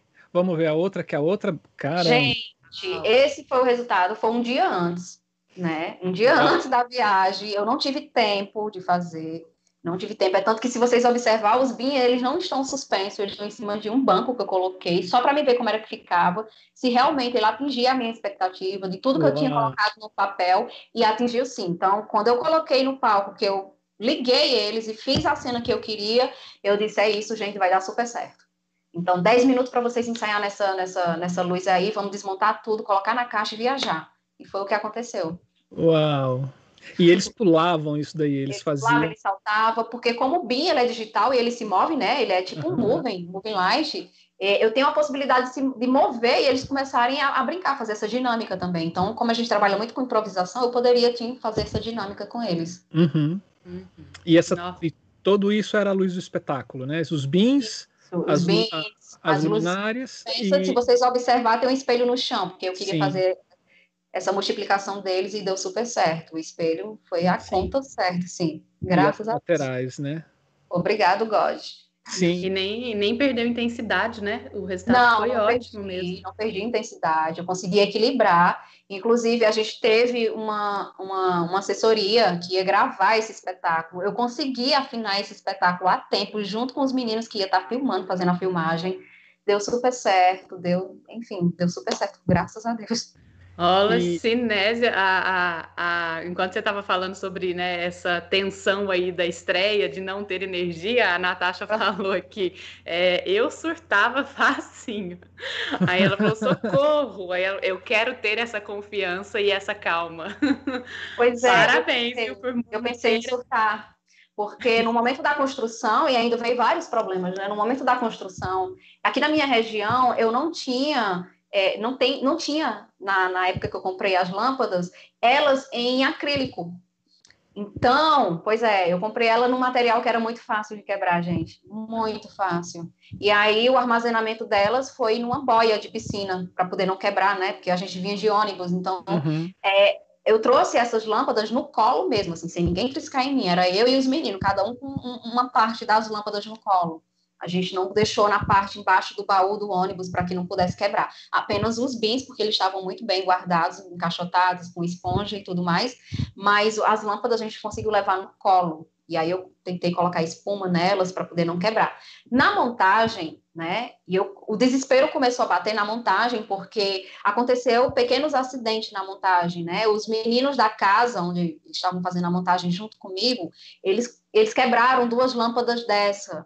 E aí o meu medo era se eu comprar de última hora poderia interferir na intensidade da iluminação, por conta, porque varia de marca, né? Então, varia uhum. de intensidade também, poderia fazer alguma diferença na, na, na parte da, da, da, montagem.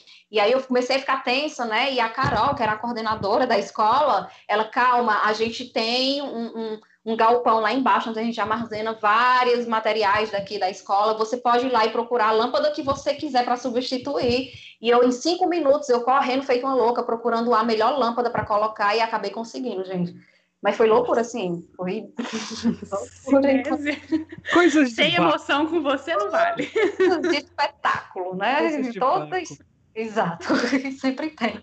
E aí eu consegui, os meninos suados, a gente conseguiu fazer essa montagem, eu consegui e de acordo com o que eu ia montando, a luz chegou às 15 horas, é, os meninos já estavam tensos, os, os coitados, ensaiando sem luz nenhuma no palco, né?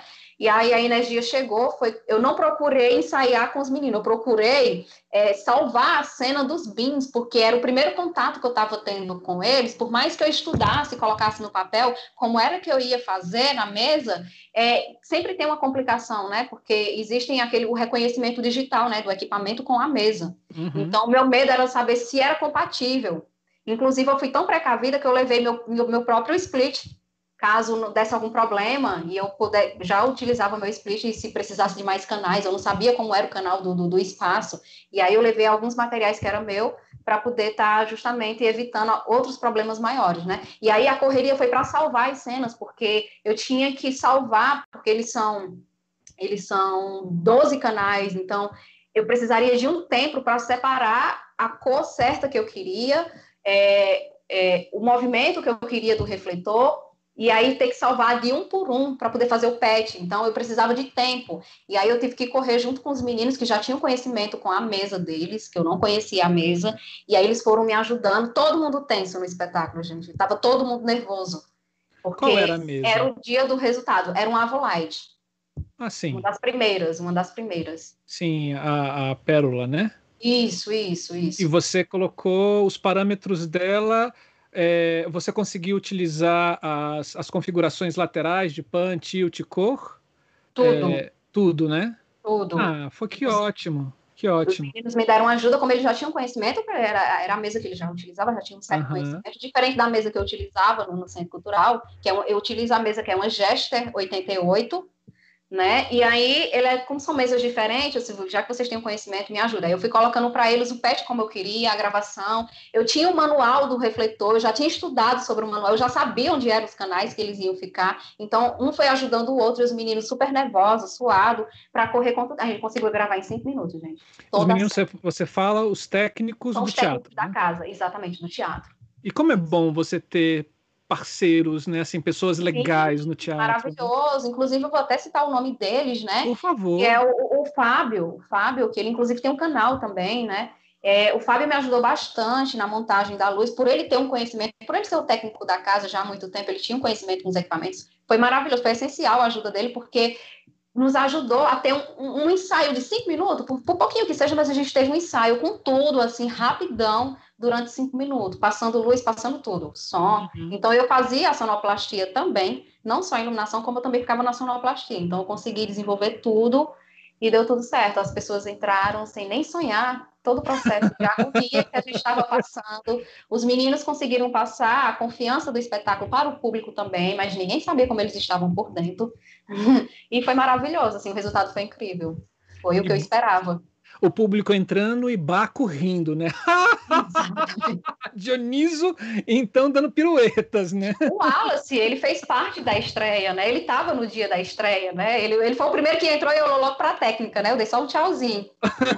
Porque ele já sabe como é esse processo, né? Ele já sabe como é tenso. E ele já imaginava como seria esse processo. Uhum. E eu ia mandando as coordenadas para ele, ó. Ele sempre perguntava, tá tudo bem por aí? Eu falei, tá, tá tudo bem. Tá, tá incrível. e esse foi o resultado, né? O resultado do espetáculo. Vamos ver os resultados. Sim. Vamos assim, vamos pedir para a voz da consciência compartilhar aqui para gente. E, e aí a gente entra com você falando para a gente quais são os resultados. Esse foi o resultado, esse foi o primeiro Nossa, resultado que a gente teve. Tá né? compartilhado? Uhum. Ok, vamos lá. Foi. Essa foi. A gente vai começar pelo primeiro resultado né, do espetáculo, que é os meninos, né? No palco, junto com o gelo seco. Na verdade, com a técnica do gelo seco, né? Que eu utilizei, a fumaça sem o ar-condicionado, para que ele pudesse trazer essa dramaturgia para a cena, esse drama para a cena, e foi bem interessante, inclusive. Essa foi a primeira foto, né? O bastão, que a gente adotou o bastão desde o início, né? É uma cena muito forte porque traz, é, de fato, o, o título do espetáculo nessa cena, né? É onde o, o Tiago ele sempre está envolvendo a Tatá em, em questões machistas, né? Se você observar, ele está sempre com bastão, fazendo agressão a ela, simulando, na verdade, as agressões que a gente sempre sofre, em uma performance e em uma, em uma poética, assim, bem legal para a cena. Esse aí faz parte de um solo, que é o solo da Tatá, que foi como eu falei, se vocês perceberem, tem um pouquinho do, do, do Fresnel, do refletor cênico, né, junto com a luz fria do, do, das lâmpadas, das luminárias. Uhum. E aí é um, um solo da Tatá que ela também faz improvisação, né? Ela, de repente, está improvisando no solo dela e o Tiago aparece para saltá-la. Né? Como não temos objetos, o corpo deles é que foram os objetos no palco. Hum. Essa era a referência. E aí também faz parte do solo dela, né? Eu trouxe essa é, é os refletores justamente para fazer esse equilíbrio com as iluminárias que estavam suspensas, para poder fazer esse equilíbrio, eles poderem ter como base com o piso, né? Aí é, exato. Isso aí foi uma cena bem bacana, que é na metade do espetáculo, que é onde eu trago os bins e aí eu consigo trazer os bins com a intensidade muito boa, sem afetar os refletores de chão, porque eu sempre tenho que colocar um pouquinho de base para que eles possam ver, né? É, uhum. é um uhum. espetáculo dark, né? Dá para perceber, por conta de alguns efeitos que eu uso. E aí, para os BIM ter uma, uma imagem muito nítida, a gente precisa de fato fazer isso no blackout. Então, para que não ficasse totalmente no blackout, eu uso sempre os corredores de chão como base, né? Para fazer essa base para eles. E que não afeta, gente, não afeta na iluminação, as bases de chão. Eu consigo trazer uma proposta muito bacana, né? Aí é o Tiago com o espelho, ele faz um processo de improvisação, é, ele cria esses obstáculos ao vivo, assim, para que a Tatá possa estar tá, é, ultrapassando esses obstáculos que ele mesmo cria. Então, é, eu já não entro nessa cena, e aí quem entra é o Tiago movimentando essa luz e criando seu, seu próprio obstáculo para a Tatá saltar. Que legal, gente. Que é? legal. Pois é. E aí a cena final, né? A cena final eu não utilizo os bins, eu não utilizo as iluminárias, eu não utilizo nada, apenas os refletores como base final, que são foco. Eu utilizei, são cinco elipsos para fazer um foco, para pegar todos os ângulos, para que o público possa ver de vários ângulos, é a performance dos dois, né? É onde o Thiago, ele consegue subir em cima da Tatá e fazer a performance dos dois, que aí é a cena final, hum. né? Onde as pessoas esperam muito. Antes desse final, eles brigam muito em cena. Não tem fala, não tem, não tem nada, não tem fala. Apenas é, gesticulando com as mãos e as pessoas vão entendendo a cena, porque o espetáculo inteiro não tem fala e as pessoas conseguem entender cada cena, cada processo.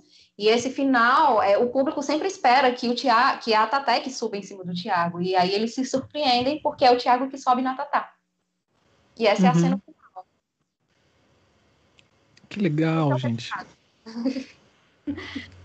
e Parabéns. pronto, e esse é o Tiago, o famoso Tiago que tem vergonha do público, que nunca se imaginou nem o forró, estava aí fazendo uma dança contemporânea. Olha que legal. Pois Isso é. tem registro no YouTube, né? Sim, o espetáculo ele está no YouTube, inclusive no próprio canal do Porto Iracema das Artes, né? Eu hum. disponibilizei o link para quem quiser assistir ver o resultado na íntegra de todo Sim. esse espetáculo. É, é, a tecnologia que eu tentei trazer de forma criativa para o espetáculo. Tá lá o resultado. Tá na descrição do nosso vídeo, tem o link para você assistir o espetáculo também. Se vocês não perceberam, as madeixas de Cinese agora estão Mudada, é diferente e muito legal. É a mesma pessoa, tá? Gente, eu só cortei o cabelo. muito bom. Tirou o peso da consciência. Né? Tirei né? o peso da consciência, é verdade. E aí, essa cena, é, eu agradeço muito toda a criação desse trabalho, principalmente a construção do meu trabalho, do meu processo enquanto profissional na área, né? De todo essa, esse, esse processo. Principalmente uma pessoa que eu acho que vocês conhecem, que é a Cláudia de Bem. Né? Uh, e, pois é, eu tive. Quem não conhece? Eu tive a oportunidade de conhecer. Pois é, eu, eu, tive a oportunidade de conhecer a Claudinha em 2016, numa passagem bem rápida aqui pelo Cariri, com um curso de dramaturgia da luz. Sim. Ela estava numa circulação pelo SESC, né?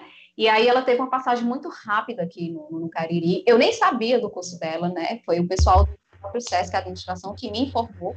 E queria muito que eu tivesse no curso dela, por ela ser uma mulher que estava dando. Era a primeira mulher aqui na região do Cariri a dar um curso de iluminação. E isso, para mim, foi maravilhoso, porque até então, como, quando eu tinha entrado na iluminação, eu ainda não tinha referência nenhuma de mulher. Né? E ela foi a minha primeira referência enquanto mulher na iluminação cênica. E aí eu me sentia só no início da minha carreira, porque eu não tinha referência, eu não tinha base nenhuma, eu não conhecia nenhuma menina que trabalhasse. Uhum. E aí eu me sentia só e era frustrante para mim, porque até cursos que eu procurasse, na minha região não tinha. Se eu quisesse estudar um curso, até um curso técnico mesmo, não precisava ser acadêmico, eu tinha que sair da minha região e ir para a capital para poder estudar. Então, ela foi a primeira pessoa assim a abrir assim o meu ócio criativo como dramaturgia, né? Porque eu sou uma pessoa que eu vim da graxa, eu sou da graxa, né? Para quem não conhece, graxa é um termo técnico que a gente usa. Eu sou técnica de iluminação. É, o meu pai, ele é, ele é eletricista, ele sempre foi eletricista, eu cresci ele sendo eletricista, então eu sempre tive um apoio dos meus pais. E aí é, a, a Claudinha, ela trouxe essa, essa visão contemporânea e cênica que eu ainda, até então, eu não tinha conhecido.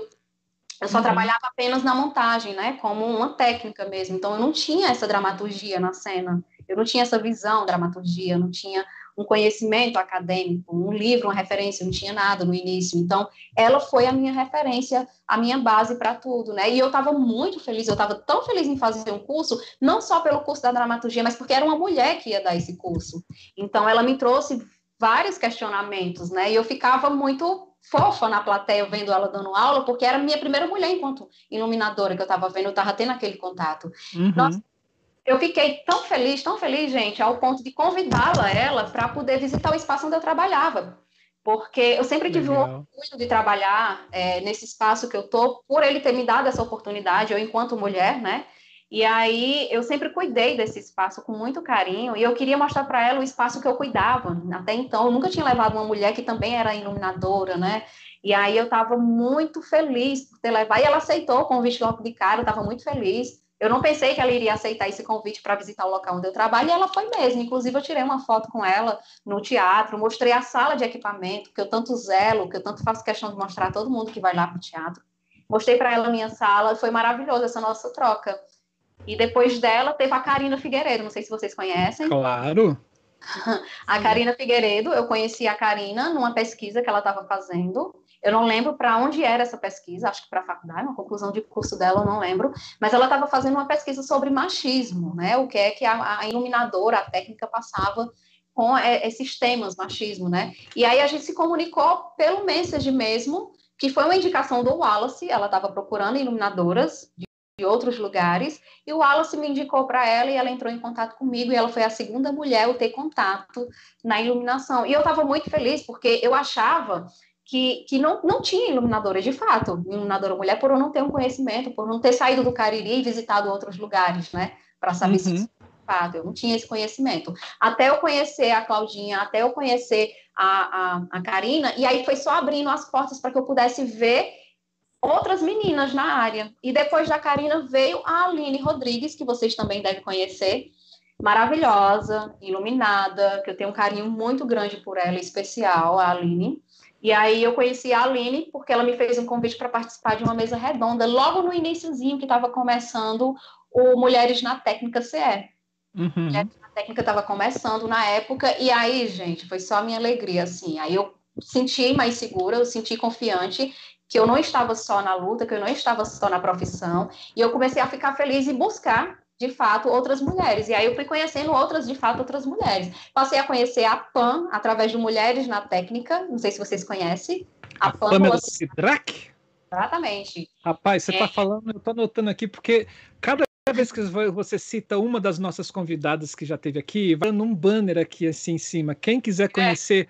cada uma delas, assim, é só você entrar no nosso canal, botar o nome dessas pessoas que ela já citou aqui, acho que a gente não trouxe a linha ainda, mas ela já está na nossa, na nossa mira. É, e é só você assistir a Claudinha de Bem, ela tem dois vídeos aqui. Um que ela fala sobre o espetáculo que ela iluminou, que agora me foge o nome, mas que é fantástico. Assim, a, a, a criação dela, ela explicando sobre a criação, e depois ela vem falando sobre a, o projeto de doutorado dela também, falando sobre essa coisa da cuidade do olhar, né, e como a gente precisa prestar atenção na natureza e educar o nosso olhar para o mundo, para sermos melhores iluminadores e iluminadoras. E são dois vídeos fantásticos dela. Então, só ficar atento, você que está no gravado, é só voltar um pouquinho, dar um, um clique aqui nesses bannerzinhos que vão passar em cima, que vão ter os nomes dessas pessoas. Sim, grandes pessoas, né? Sim. A Pamela Sidrack, é, foi maravilhosa. Inclusive, a Pâmela, ela, a gente já trocou material de trabalho, conhecimentos, a gente fez uma troca muito bonita. Eu, só, eu ganhei a Pâmela de presente, praticamente isso.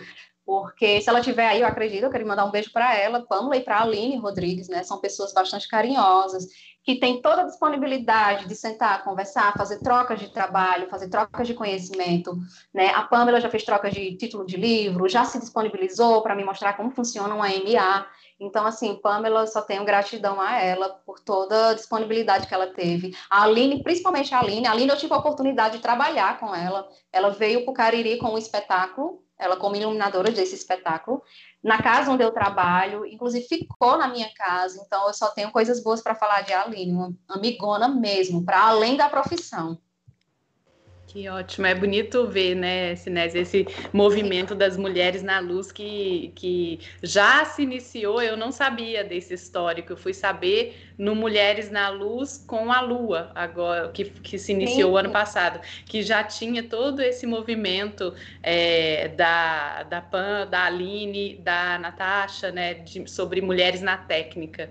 E é muito bom quando você vê, assim, quando me colocaram no grupo, eu falei, gente Acho que é, é essa sensação mulher. de acolhimento, né? Sim.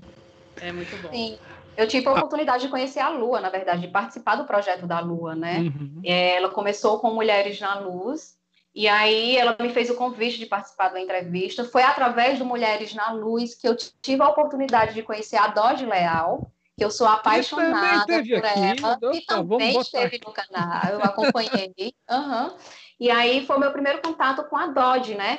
é, o conhecimento dela enquanto escritora, enquanto performance, enquanto tudo. Eu comecei a vasculhar as coisas da Doge e me apaixonei mais ainda pelo trabalho dela. Eu sou muito fã da Doge Leal. Me emocionei com, com a entrevista da Doge e da Lua no Mulheres na Luz, que foi meu primeiro, contato, meu primeiro contato com ela. Me emocionei com a história, com o trabalho dela. E depois eu mandei até uma mensagem para a própria. É, para para Lua, dizendo para ela que eu estava emocionada. De fato, eu estava muito emocionada com o relato da, da Doge. E aí, é, a, a Lua fez um grupo de WhatsApp, onde todas as iluminadoras estão lá, gente, de todo o Brasil, assim.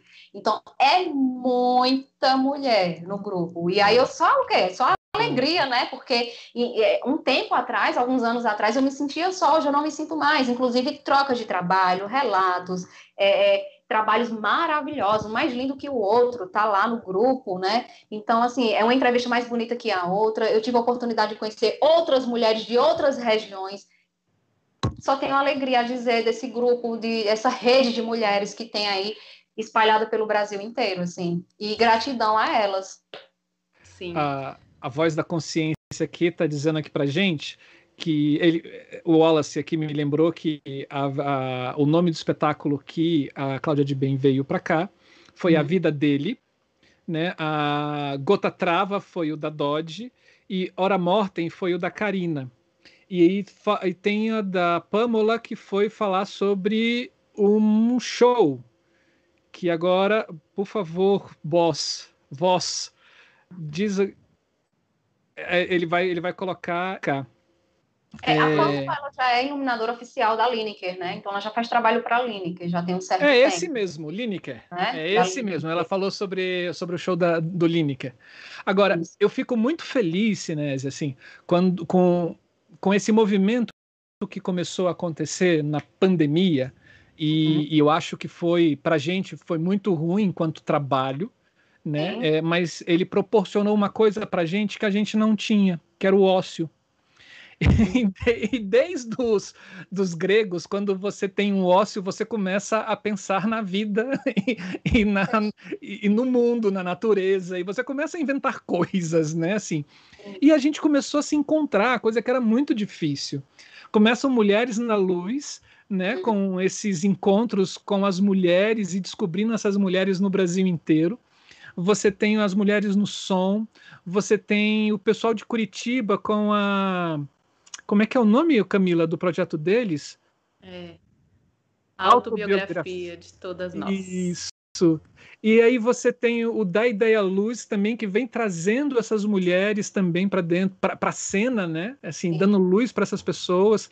Uma das coisas que a gente tem aqui no Da Ideia Luz, desde o início, desde a nossa primeira reunião, né? É, foi é, dividir muito bem a nossa programação para que a gente possa trazer aqui tanto homens como mulheres e dar voz para todos e todas, né? Assim, e, e isso para a gente foi, foi fundamental, assim, de qualquer é... ah, é, ele falou que agora eu me perdi. É, de qualquer escolha, né, de sua sexualidade, de né? a gente tá condição, tá, né, gente? Qualquer condição. É, a gente está aqui. Todos, todas e todes. Sim. A gente está extremamente aberto e, e, a gente precisa trazer essas a, a, todas essas pessoas nesse desse Brasil para para a ribalta, né? Para essa luz da ribalta, porque tem muita gente nesse é. Brasilzão inteiro muito boa, assim, é, e, e que precisa ser conhecida a gente não faz iluminação somente no eixo Rio e São Paulo. A gente faz iluminação cênica ou iluminação, de uma forma geral, no Brasil inteiro. E, esse é um dos nossos objetivos, trazer essas pessoas para cá. Uhum. É verdade. É, essa pandemia, ela, ela, ela, esse processo que a gente está vivendo, e agora com mais intensidade ainda, né, bem mais pior a situação. Sim. É, eu vejo por conta das lives, por conta é, dessa, desses canais que estão tendo, essa abertura que a gente está tendo esse privilégio de ter, está se valorizando mais ainda a iluminação cênica, que não era tão vista ainda até então, né? Uhum. Principalmente eu aqui na região do Cariri, né? Por, por não se falar tanto em iluminação cênica, eu digo isso partindo principalmente dos próprios artistas, por não valorizar a iluminação cênica, né? Uhum. E não só isso, e sim as iluminadoras também que fazem parte dessa equipe inteira. Então, assim, cana os canais que estão tendo, que estão falando sobre esses assuntos, desde ele da graxa até um assunto mais contemporâneo, um assunto mais acadêmico, está sendo extremamente importante, inclusive para a valorização da iluminação cênica, que não era tão vista assim. Uhum. Né? Eu mesma sou uma pessoa que tive oportunidade de lives que para mim foram essenciais, para que as pessoas da minha própria região pudessem me ver falando sobre iluminação, né? para que outras meninas pudessem ver e se sentir representadas, sabe? Uhum. Por eu, eu ter recebido esse título de primeira mulher iluminadora da região do Cariri, por não ter tido outra menina que trabalhe em um centro cultural, que possa estar exercendo enquanto iluminadora, é, que possam estar surgindo outras e outras e outras meninas. Né? Eu tive um convite pela Universidade Federal, aqui da região do Cariri, em trazer um curso de iluminação. Né? Eu fiz um curso de produção técnica, eu dei um curso de produção técnica para a categoria de música nessa universidade porque eu sentia, os meninos tinham muita falha em não conhecer um espaço cênico, em não conhecer a iluminação, em não conhecer um mapa de luz, um mapa de palco, um input list, e aí eu trouxe esses temas, essas abordagens, e, e de forma de oficina, para que eles pudessem ver como é que se se faz, né? Como uhum. é que se uhum. programa, como é que se comporta dentro de um espaço desse, que tipo de material até para eles fazerem a própria cena, a própria, a própria planta deles de iluminação do, do, do trabalho artístico, porque eles estão se né? Tanto musical ou qualquer outro que eles possam estar escolhendo. Então, ele é um, é um formadores, né? De, uhum. de, profissionais. E aí eu recebi esse convite da universidade e dei uma oficina de três meses de produção técnica tanto teórica como prática, trazendo esses alunos para o palco, para que eles possam ter esse contato. Então, essas lives que estão acontecendo é uma oportunidade única, não só para mim, mas para outras pessoas aqui da minha região que possam estar tá vendo outros profissionais da área, tanto uhum. mulher como homem também, como trans, né, como diversos gêneros, LGBTQI+. E aí, trazer esse tema para que essas pessoas possam estar tá vendo sem precisar sair de casa, né? E aí, justamente por isso, por essa oportunidade de eu fazer cursos que eu acho que se não tivesse é, esse formato remoto, online, eu não teria dinheiro de viajar, digamos, para Goiânia para fazer um curso do Rodrigo, por exemplo, né? Uhum. Não no momento dinheiro. E aí, fazendo de uma forma remota, de uma certa forma, dá essa visibilidade para a iluminação, para outras categorias, eu achei bastante importante. E a gente está tendo uma visibilidade, né? Sim. Sim.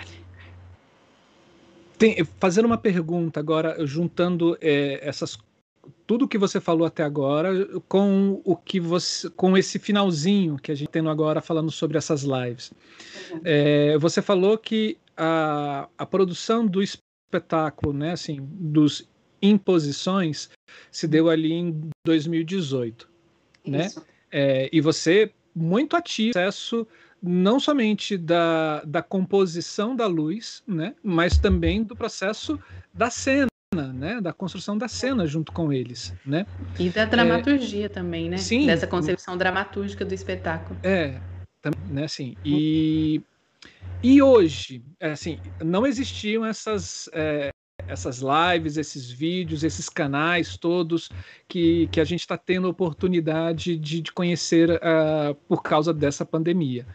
É, mas é, se hoje você encarar um trabalho daquele, né, você pensaria diferente? O que que essas, é, essas lives, o que que esses, é, essas trocas que estão acontecendo via internet influenciaram influenciando para você no seu processo de criação? Nossa, me influencia bastante. Inclusive trazer uma, uma concepção mais, é, como é que eu posso, mais bem feita para o trabalho, trazer outros temas para o trabalho, né? O Imposições, eu falo sempre para os meninos, olha, gente, o Imposições ainda não acabou, ele não, não é um resultado final que já está, que está pronto e está parado.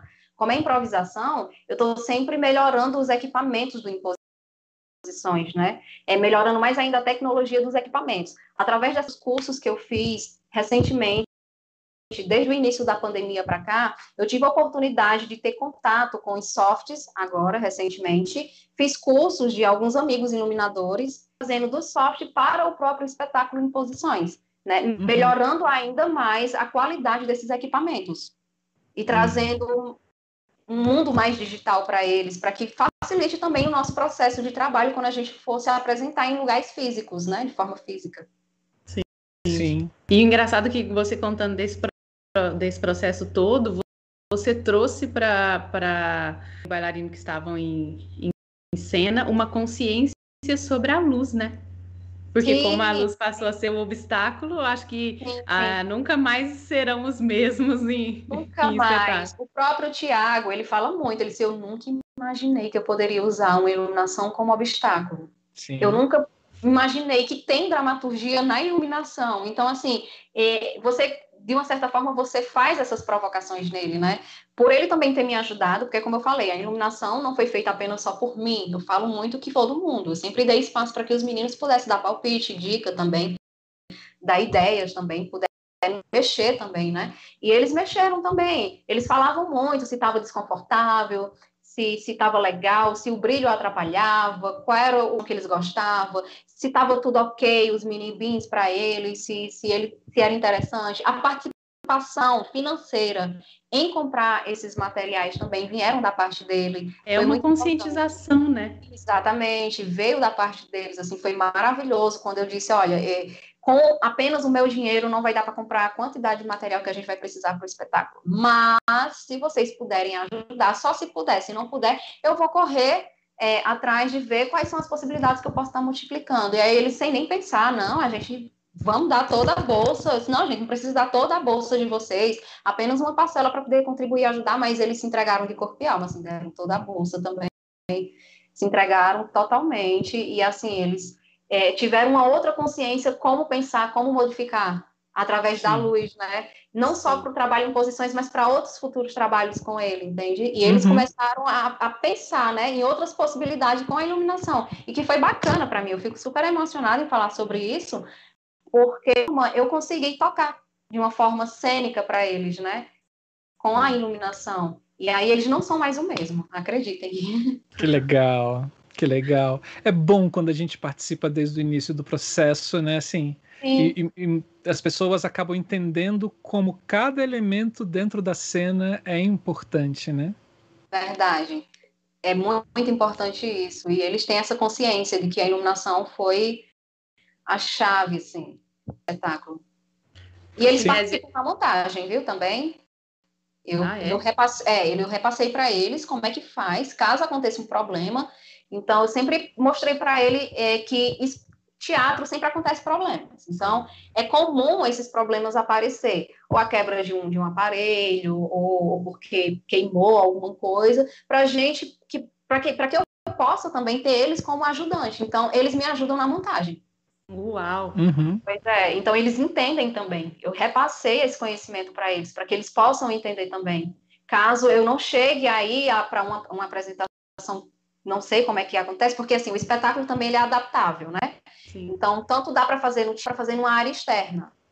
Uhum. E aí eles também têm essa consciência. Se eu não puder ir fazer essa operação de luz, eles podem estar auxiliando o técnico da casa, como é o formato, como é que pode estar se montando essa luz. Uhum.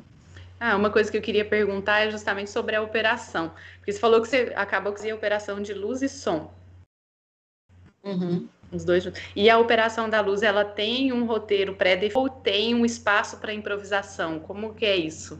Então, eu tenho um espaço também para improvisação e também tenho um roteiro definido. Algumas cenas são definidas, né? É, o áudio, a trilha sonora do espetáculo, ela começa com a trilha sonora tem alguns pontos que dá para me fazer é, no momento, tipo, eu estou fazendo a luz, eu estou entrando com o áudio, então sou eu que faço sozinha, e tem um momento final de improvisação que entra o áudio, uma determinada cena. Então, eu tenho um tempo para fazer isso, já que é o que estou fazendo os dois.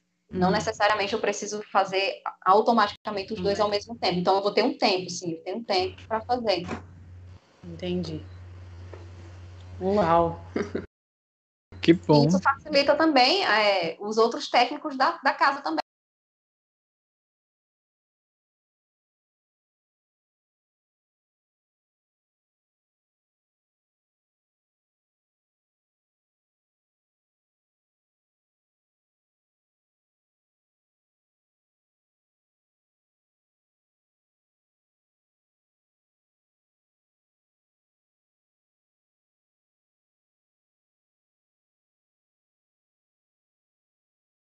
Pessoas muito legais estarem te ajudando em coisas que você já não, não domina. E é. isso é muito legal da nossa profissão da área técnica, né? Assim, quando a gente encontra pessoas muito legais, a troca acontece e, e, e a gente só tem a crescer. Quando a gente é, abre mão das nossas é, das nossas amarras egóicas e começa a, a ser mais generoso, né? Sim, Muito humildade. mais. Opa, estão falando aqui que está sem, sem som, é isso mesmo? Pera. Ah, Natasha. Ô, Natasha, você quer me matar de disto? né? Que bom, que bom, que bom a gente encontrar essas pessoas, né, nesse, nesse, nesse processo. Sim, foi bem, foi bem acolhedor, assim, todas as pessoas, inclusive o público que assistiu o espetáculo. Eu tive um uhum. retorno maravilhoso desse, desse espetáculo. As pessoas queriam saber que tipo de refletor estava usando, que tipo de tecnologia eu coloquei na cena, como foi que eu consegui fazer um determinado efeito. Então, assim, é muito massa entender e ouvir, né? Como eu trabalho no Centro Cultural, eu, eu realizo também trabalhos é, de concepção para bandas, né? Às vezes a banda chega para mim fazer esse trabalho e aí eles não a maioria não leva seu iluminador, então eu acabo meio que fazendo até um processo de concepção. Acredito que tem gente que se identifica com isso, uhum. que trabalha com espaço cultural. E aí eu acabo fazendo esse processo de, de, de concepção. Achar bom eu não acho, porque é uma banda que está chegando ali, eu não, eu não tenho conhecimento dela, eu não tenho conhecimento do processo criativo de cada um. E aí é muito complicado fazer, mas a gente acaba fazendo, porque a gente tá ali e acaba fazendo. A iluminador a gente faz mesmo mas que não, não gosto muito, não. Sim. De fazer no, na improvisação, porque, assim, é uma responsabilidade muito grande, né? E aí uhum. você estragar uma concepção de iluminação sem você entender, isso é um risco que você corre. Sim, é muita eu, responsabilidade eu... mesmo eu fico brincando assim, né? Porque todo mundo acha que a arte, quer dizer, todo... hoje as pessoas têm quase certeza, né? Por causa desse governo que a gente tem, né? Que a gente é um bando de vagabundo, né? Que a arte não, não serve para nada né? Mas uh, doutor, médico ali, advogado, são profissões melhores, né? Que é tudo uma besteira, né? Assim, é, eu fico brincando, quando eu dava aula, eu ficava brincando assim. Você vai para uma cirurgia, você é médico, vai para uma cirurgia e não chama o seu anestesista? É, você, não, não, pega ali, ó, um, qualquer um que está ali na sala de espera para aplicar anestesia aqui no, no seu paciente. Aí eles me falavam assim: claro que não, porque isso envolve morte. Assim, envolve a vida da pessoa, você pode matar alguém. Eu falei assim: sim. E um mau espetáculo, assim, também mata, mata hum. público. Se a pessoa tá lá e ela assiste pela primeira vez, a primeira vez dela no espetáculo, num, dentro de um teatro, e ela assiste uma coisa muito ruim, você pode ter certeza que ela não volta. Ali você acabou de matar um público. Uma Exatamente. E, e é, então... tão, é, tão, eu acho que é tão, Marcelo, automático que, além disso, qualquer problema técnico, o público olha para trás, né? Olha logo para a técnica. Oh. ah, se a gente quiser ser lembrado, é ter aquele pico, né? Ou um blackout Exato. numa hora inesperada. Inesperada. Aí... Então, o público ele já vai no automático. A primeira coisa que ele faz é culpar o técnico. Então, eles já olham para trás. É muito interessante, né? E tem umas coisas bem, bem comum que acontecem no teatro. Eu acredito que a maioria que está assistindo é, esse canal vai se identificar é quando tem, não estou generalizando, mas tem alguns artistas que chegam no espaço e diz que não vai precisar de luz. Né? Isso é muito comum, eu escuto muito isso. Tá bom. Então, e aí tudo, eu, tá eu fico me perguntando, tá, então é a luz à vela? É um trabalho conceitual à vela? Porque se for, tudo bem. Então, assim, se você, essas pessoas que vão para um, um, teatro fazer um determinado trabalho, nem que vá precisar de luz, necessariamente de luz, de luz como eles acham que precisam, mas vai precisar de uma geral, alguém precisa ver eles no palco. Então, vai precisar de um iluminador ou de um técnico ali. Então, Sim. é importante que tenha, sim, uma iluminação. Então, se você não vai utilizar de todo o aparato de iluminação do, do, do teatro, vá para uma sala de ensaio, ou vá para um auditório, uhum. entendeu? Então, não utilize daquele espaço, porque isso acontece muito comigo. Eu sempre estou ali, as pessoas, ah, mas é, eu queria te dizer que eu não vou precisar de iluminação, tá? É só som. Aí eu, aí eu vou e olho e começo a rir, tá? Não tá, tudo bem. Então, vai ser a luz vela ou então no blackout, ok. E aí eu serviço, fico, né? Gente, pelo amor de Deus. E aí eu fico na minha, fico tranquila, monto a luz mesmo assim geral. Eu não vou discutir. Ah, é, ah você é muito boazinha. Vou colocar a iluminação geral e aí eu fico controlando a intensidade, vou fazer todo aquele processo que o iluminador faz, mesmo não tendo luz para ele, né? Eu estou fazendo. E no fim das contas ele vem agradecer e acaba reconhecendo que precisou. Sim. E aí é isso. Eu lembro de um, eu lembro de um festival que teve aqui em Brasília, e aí no, no CCBB, para quem conhece o CCBB, uh, ele é num local que é um prédio do Niemeyer, né? Assim, e como todo prédio do Niemeyer, você tem é, pilotis, né? E, você, e o primeiro andar, né? Ele tem um vãozão sem, sem vigas de sustentação, assim, no meio, é bem lindo. E montou-se ali, é, entre, esses, é, entre esse vão no pilotis, montou-se uma caixa né, de. Uma caixa cênica, assim, uma, uma, caixa, paredes, né? Parede de um lado e do outro fechando. E ali o, o, o Antunes Filho ia apresentar o Preta-Porter.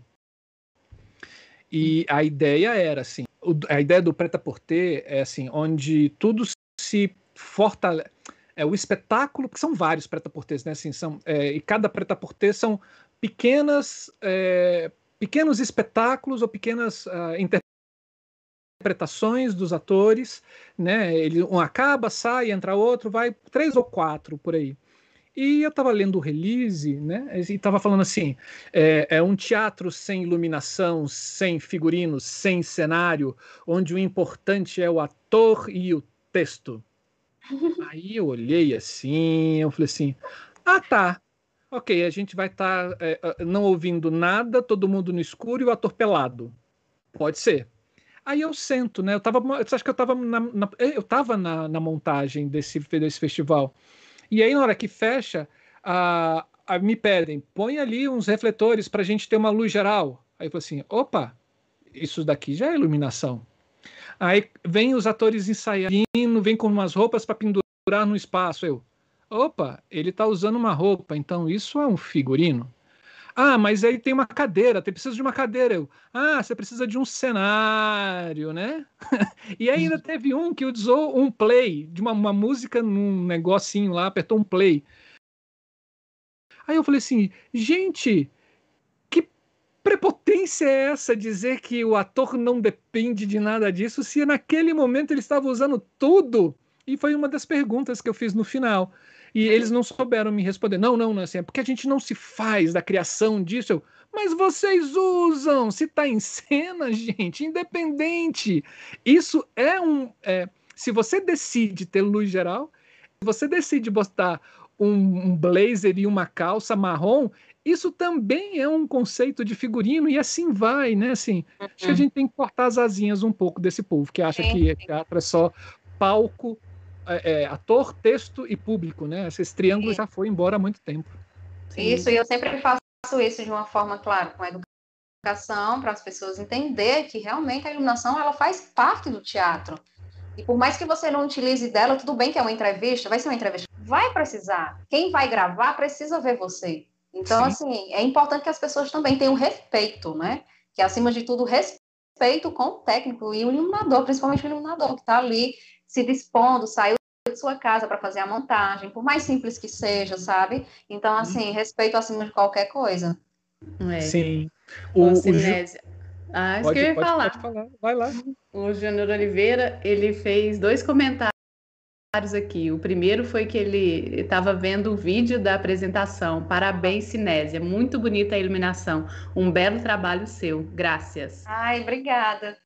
E o outro comentário que ele fez no teatro que eu trabalhava, isso já aconteceu muito e com um artista famoso. Chegou dizendo que sem luz, que era como com o que tiver montado aí. Começa a querer foco aqui, foco ali, além de querer que o técnico da casa opere a luz simples, né? Entre aspas. Isso é minha característica. Ele citou. Isso acontece Olha, muito, gente um taco de beisebol com arame resolve esse negócio. Ou então uma peixeira na cintura resolve fácil, fácil, muito fácil. É, e é importante também lembrar os bons momentos também que eu já tive, né? Tive trocas maravilhosas, inclusive de festivais, a troca de pessoas que vêm de fora, né? Tem um grupo que eu faço questão de citar, que é a Companhia de Artesanal de Teatro. Uhum. eles tiveram em um festival é, da Mostra Sesc aqui na minha região, e ele tem eles têm, o grupo tem uma iluminadora chamada Polly. Então, assim, maravilhosa. A gente fez uma troca incrível de conhecimento. A Polly, eles trouxeram todo o seu material, não utilizaram nada do, do, do espaço né, do teatro, trouxeram luz, mesa, tudo, microfone, tudo, eles usam dele. Tem efeitos especiais no infantil. E assim, eu, nossa, eu fiz uma troca tão bacana, sabe? Tem pessoas maravilhosas assim que faz troca de verdade com você. Uhum.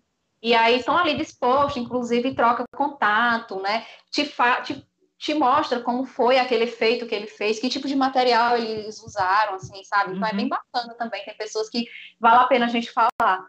Sim. E eu acho que esse movimento todo que a gente está tendo é, só vai fortalecer cada vez mais a nossa profissão.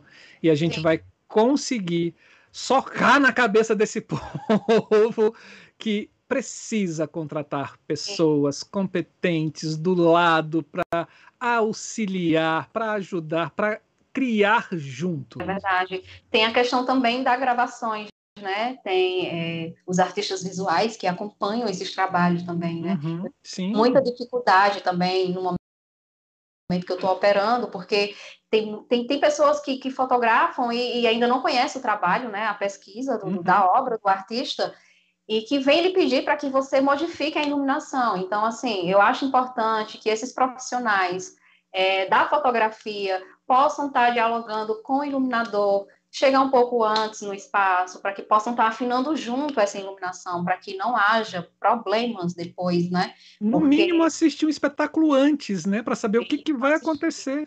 Exato. E eu encontro vários problemas desse, né? Tem, tem fotógrafo que chega exatamente no momento do espetáculo e me pede para modificar a luz porque é um espetáculo escuro, por exemplo, para ele, né?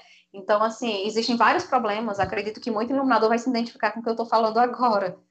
Ó, tivemos aqui um debate e esse vai ser a minha última intervenção porque só consigo botar cinco banners no negócio. É, só, é, né, cinco banners. Esse é o último. Nós tivemos um debate para falar sobre a luz na cena é, a captura da luz na cena. E a gente trouxe uma fotógrafa que é especialista em luz, em fotografar espetáculos de teatro.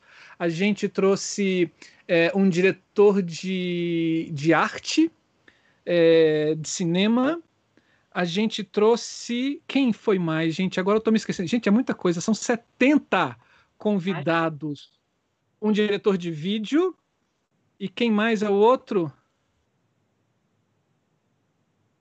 Sim, sim, a gente trouxe também um, um iluminador de show, que ele é especialista. É, qual o nome dele, Wallace?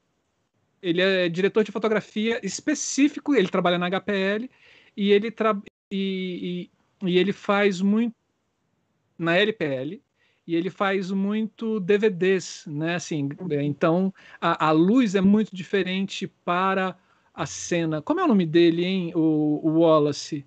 Bob tá na descrição do vídeo, mas a gente vai falar. Mas vai estar tá passando aqui em cima e vocês assistam, que também é um bate-papo muito legal, gente. Uhum. Ó.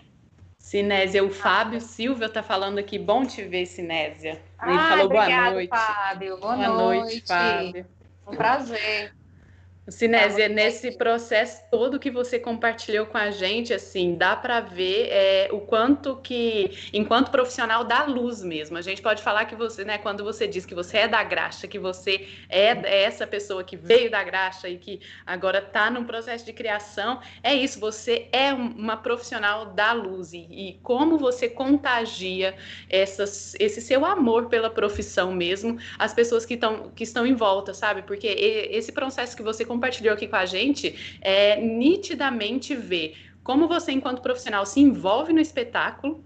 E esse, esse, esse seu envolvimento é, faz com que as outras pessoas entendam sobre luz e que muitas vezes artistas que estão aí há muito tempo na estrada nem sempre têm essa percepção e esse comprometimento que você relatou né, com a gente aqui sobre os bailarinos que estavam em cena de estar num, num, num momento de, de, montagem, de ter essa consciência de que todos os elementos que compõem a nossa cena, eles são imprescindíveis para que o espetáculo aconteça. E aí a gente, é isso, se a gente usa roupa, é o figurino, se a gente usa luz, é a iluminação, se a gente usa é, som, sonoplastia, e, e vai, né? Entender e se comprometer com esse com todos esses elementos, eu acho que você, enquanto profissional, é, nessa sua postura, nessa sua calma, sobretudo, porque o relato sobre a sua estreia, né, nos mostra uma calma, uma confiança. Não sei como você estava por dentro, mas Nossa. é muito bacana ouvir, muito bonito esse processo. Eu quero assistir o vídeo na íntegra, sim. Vou, assim que eu tiver a oportunidade, eu vou conversar sim. com o Laca para falar: olha, eu, eu, conversei com a Cinésia sobre o processo de vocês. Então, parabéns pelo seu trabalho. Obrigada, é, eu já te admiro desde o ano passado, que foi na live do na Mulheres na Luz, né? Já admirei muito a sua. A, é isso que eu gostei de você desde o primeiro momento, sabe? Essa sua postura, essa sua, esse seu lugar saber que você, né, saber o nosso lugar e aí também saber fazer com que o outro entenda o nosso lugar com tamanho respeito, tamanho calma, eu só tenho admiração e falar continue assim, nos ensinando a se colocar, sabe? Esse processo é nítido ver o seu envolvimento enquanto profissional, né? De todo. Tanto é que se a gente for ver a ficha técnica, você está em mais de um lugar, né? Isso uhum. mostra o comprometimento que você tem. Então, parabéns pelo seu trabalho, parabéns pelo profissional que você é de verdade. Eu me orgulho muito de poder chamar você de é, parceira, né? Colega de profissão. Muito Ai, obrigada, gratidão. É, é, eu acredito, eu sempre falo isso para as pessoas, que a minha formação veio através do público e dos amigos que eu tenho, entendeu? Assim, principalmente dos, dos amigos técnicos, da graxa mesmo, porque foi, foram eles que me ensinaram, né? É, vindo também uma consciência de casa, por meu pai também ser técnico, ser fotógrafo, eu sou filha de dois artistas visuais, o meu pai e a minha mãe eram fotógrafos, e aí eu sempre recebi apoio do meu pai com relação à profissão, assim, que não foi não é fácil essa nossa profissão, né?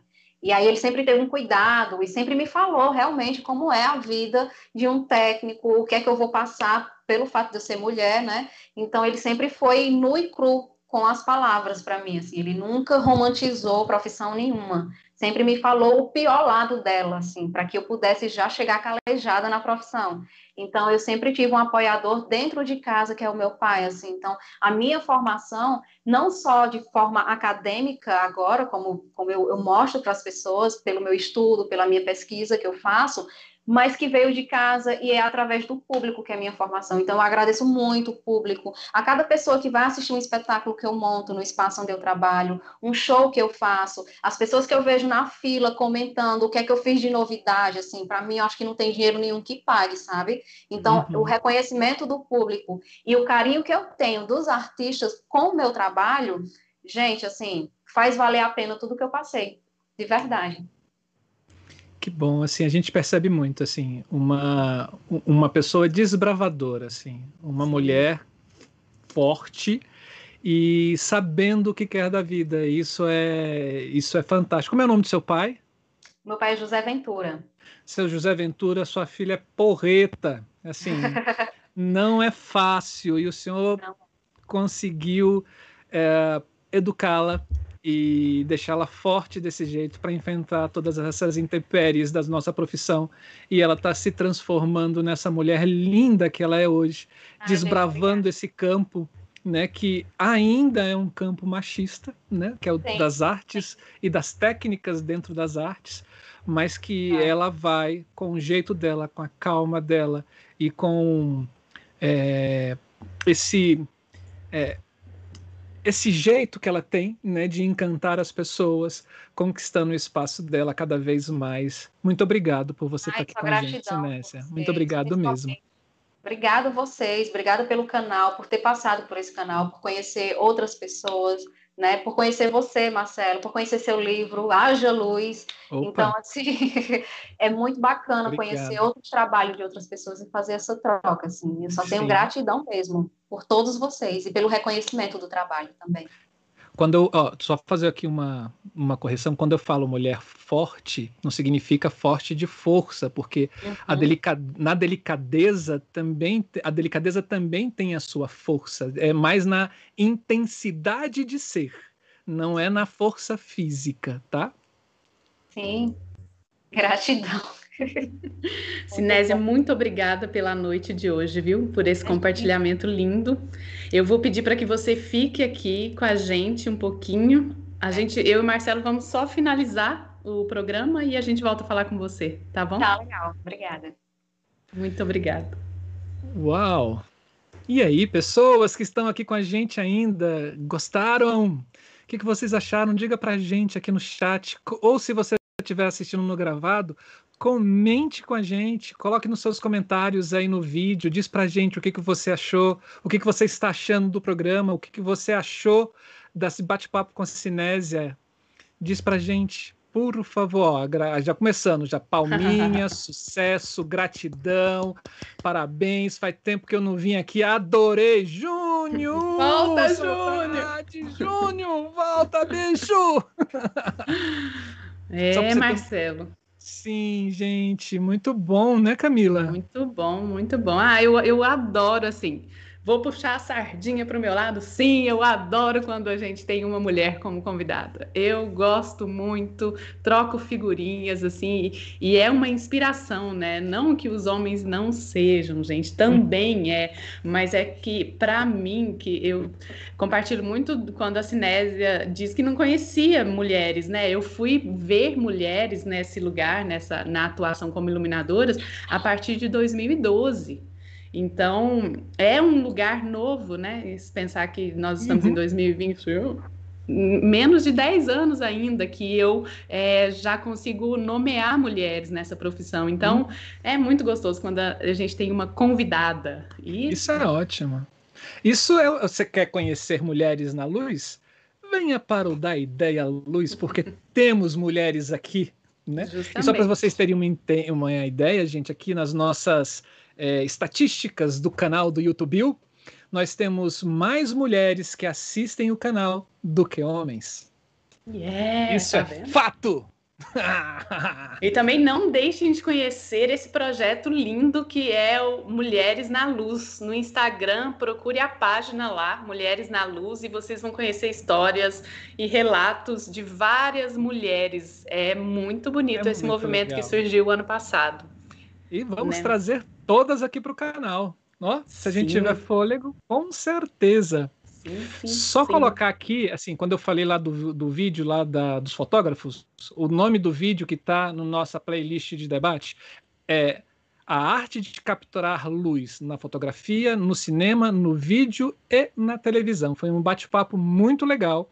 A gente teve o Júnior Malta, que é um diretor de fotografia para cinema, a Nitiama Macrini, que é aqui de Brasília, que ela é uma fotógrafa de cena, e o Thiago Bona, que ele é da LPL e ele é diretor de arte, diretor de vídeo para shows, DVDs e televisão. Ah, muito aí. legal, vale muito a pena assistir esse debate, gente. Yeah.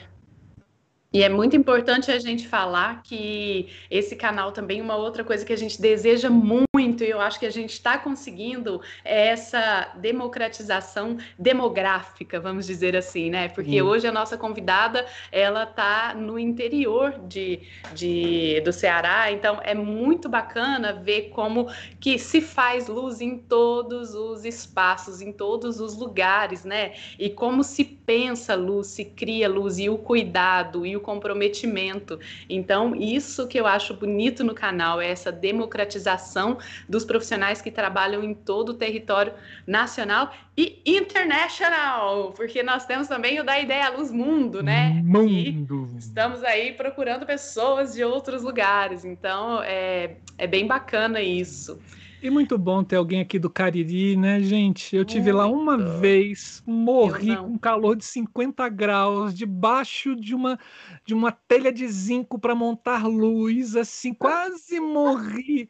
Mas, ô oh, terra linda, ô oh, terra linda, aí eu entendo o nosso compositor Luiz Gonzaga quando diz só deixo o meu Cariri no último pau de arara. Não tem como, gente. É, muito, é, é muita gente linda nesse mundo. A gente tem que pensar o Brasil como o Brasil é, não como ele aparece nas televisões. Sim, né? sim. E, gente, vou pedir para vocês para que se inscrevam no canal, quem não se inscreveu. Quem é inscrito, assina, aciona o sininho, compartilhe esse vídeo. Nós estamos também no formato de podcast em todas as plataformas. E para saber o que, que vem por aí, o que, que está na nossa programação, é só você nos seguir nas redes sociais. Nós estamos no Instagram, estamos no Facebook e não deixe de seguir a gente por lá também. Lembrando que na semana que vem brrr, nós teremos o Da Ideia Luz Pesquisa na segunda-feira. Perilo Nozella vai falar com a gente sobre a sua pesquisa em iluminação. A internet é... vai parar! Vai. Vai quebrar a internet. Berilo desenvolve uma pesquisa sobre história da iluminação, assim, que aqui no Brasil eu acho que ele vai ser um dos, dos, dos grandes, assim. E na terça-feira, no Da Ideia à Luz Criação, a gente Fala vai. Fala o nome. Pois é, agora eu vi. É o James. Fala, agora o outro. Marcelo. Marcelo. Bom, Marcelo, já que é seu conterrâneo, eu vou para você nos dizer quem que vai ser o da Ideia Luz Criação na terça-feira que vem. James Furstencypher. Fala esse nome agora comendo paçoca ou comendo, ou comendo farofa. James Thurston Cypher. Ele é um iluminador aqui de Brasília. Ele é da segunda geração de iluminadores aqui de Brasília. Uma figura que tem muita história para contar para gente aqui. E ele vai falar sobre o espetáculo Otelo. Isso se ele não mudar de ideia até lá. Mas o certo com a gente era falar sobre o espetáculo que ele iluminou, chamado Otelo. E você pode chamar ele, Camila, assim, de limpador de janelas, porque First and Cipher significa limpador de janelas. É. Eu chamo ele de Jamil. Jamil. Melhorou. Então eu falo para você, Jamil. Então, gente, não deixem de acompanhar a nossa programação. Eu agradeço muito a presença de vocês que estão aqui ao vivo com a gente agora. Muito obrigada. E você que está nos assistindo em um outro momento, obrigada também por nos assistir e estar aqui no canal com a gente. E Marcelo, vamos para. Gente, não faz, não vão embora, as pessoas estão saindo. Não, espera, tem coisas. Tem a frase, minha volta, gente. Tem a volta, frase do dia. Volta, porque você tem que voltar, você tem que curtir o vídeo, você tem que se inscrever no canal e acionar o sininho, gente. Custa nada, velho. Faz esse favor pra gente, por favor. E se você tiver aí, eu sei que tá, tá barra assim, né? Porque a gente não tem nenhum auxílio social desse governo genocida, né? Mas se você tiver já umas economias e quiser compartilhá-las com a gente pra gente crescer esse canal, a gente tem o nosso Pix é, ali. A gente tem o nosso Pix e no nosso Pix você pode contribuir com qualquer quantia e essa quantia será revestida para o nosso canal. Muito obrigado, muito obrigado mesmo por vocês estarem aqui presente. E se preparem, a gente vai completar um ano no dia 28 desse mês. Sigam as nossas redes sociais, porque nesse nessa data, nós vamos sortear uma bolsa para o curso do WizWig, uma bolsa gratuita fornecida pelo nosso queridíssimo Rodrigo Horse, Rodrigo de Assis Horse. Então, fique atento nas nossas redes sociais, ali vai ter todas as instruções para você concorrer a essa bolsa da WizWig. E quem quiser também fazer outro curso de, outra de outro visualizador, é, que é o Capture, que já estiveram aqui também, vai ter a partir da semana que vem, se eu não me engano, é, o, mais um curso do Capture Brasil. Se você tiver interesse de conhecer esse software de visualização em 3D, é só você entrar no Facebook do Capture Brasil, ou então você, Luiz, como é que é o nome da empresa do Neném? É, Luiz Sênica, Luiz Sênica, acho que é isso. É, Luiz Sênica, isso mesmo. A voz aqui da consciência elétrica cênica, olha só, a voz da consciência me corrigiu. Gente, a minha cabeça pandêmica não não dá. É, o curso ele acontece com três grandes profissionais, profissionais que é o Neném, Luiz Paulo Neném, o Os, maravilhoso, o Oswald Pierno e o. Agora eu falei, agora, agora deu branco no nome. Valmir. Vilmar Ouros. Desculpa, Vilmar. Assim, é final de tarde, é final de programa, a gente já está esgotado. Então, é isso, gente. E. Uau, vamos quanta informação eu não dei, né, Marcelo? É, você tem nenhum vídeo. Você quer que eu lembre de tudo? Ah, vocês, não vou mostrar os trabalhos de vocês por aqui, não? Ou já mostraram e eu não vi?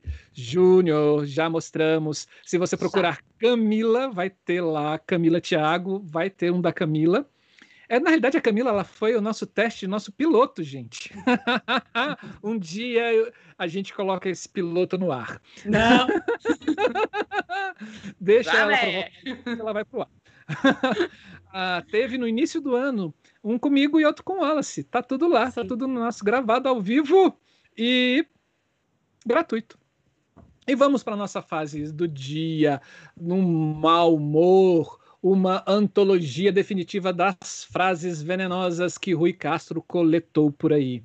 E a gente não podia dizer, já que a gente falou da perversidade desse governo genocida com as nossas vidas, porque aqui no o mundo todo está perguntando, gente, o que está acontecendo no Brasil? Por que que está esse caos todo? A vida humana lá não tem valor. É, não, não tem valor, gente. Não tem valor. As pessoas simplesmente passaram do limite aqui e colocaram o dinheiro muito mais acima da vida humana. E nesse livro tem uma frase da Bárbara Gancia falando sobre perversidade. Ela diz: a falta de limites já passou do limites.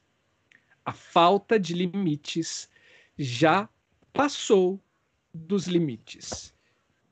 E eu acho que a gente encerra por aqui.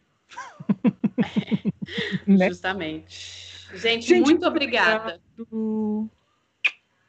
Muito obrigado mesmo por estarem aqui, né, Camila? Sim, muito eu obrigada. Eu fecho hoje? Eu fecho? Fecha. Eu fecho? Vai, então Marcelo. Uh, senhoras e senhores que estiveram conosco aqui até o finalzinho do nosso programa da Ideia Luz Criação com a iluminadora Cinésia Ventura, falando sobre um espetáculo de dança Imposições, quero informar para vocês que esse foi mais um da Ideia Luz Criação. Com todo amor e carinho feito exclusivamente para você.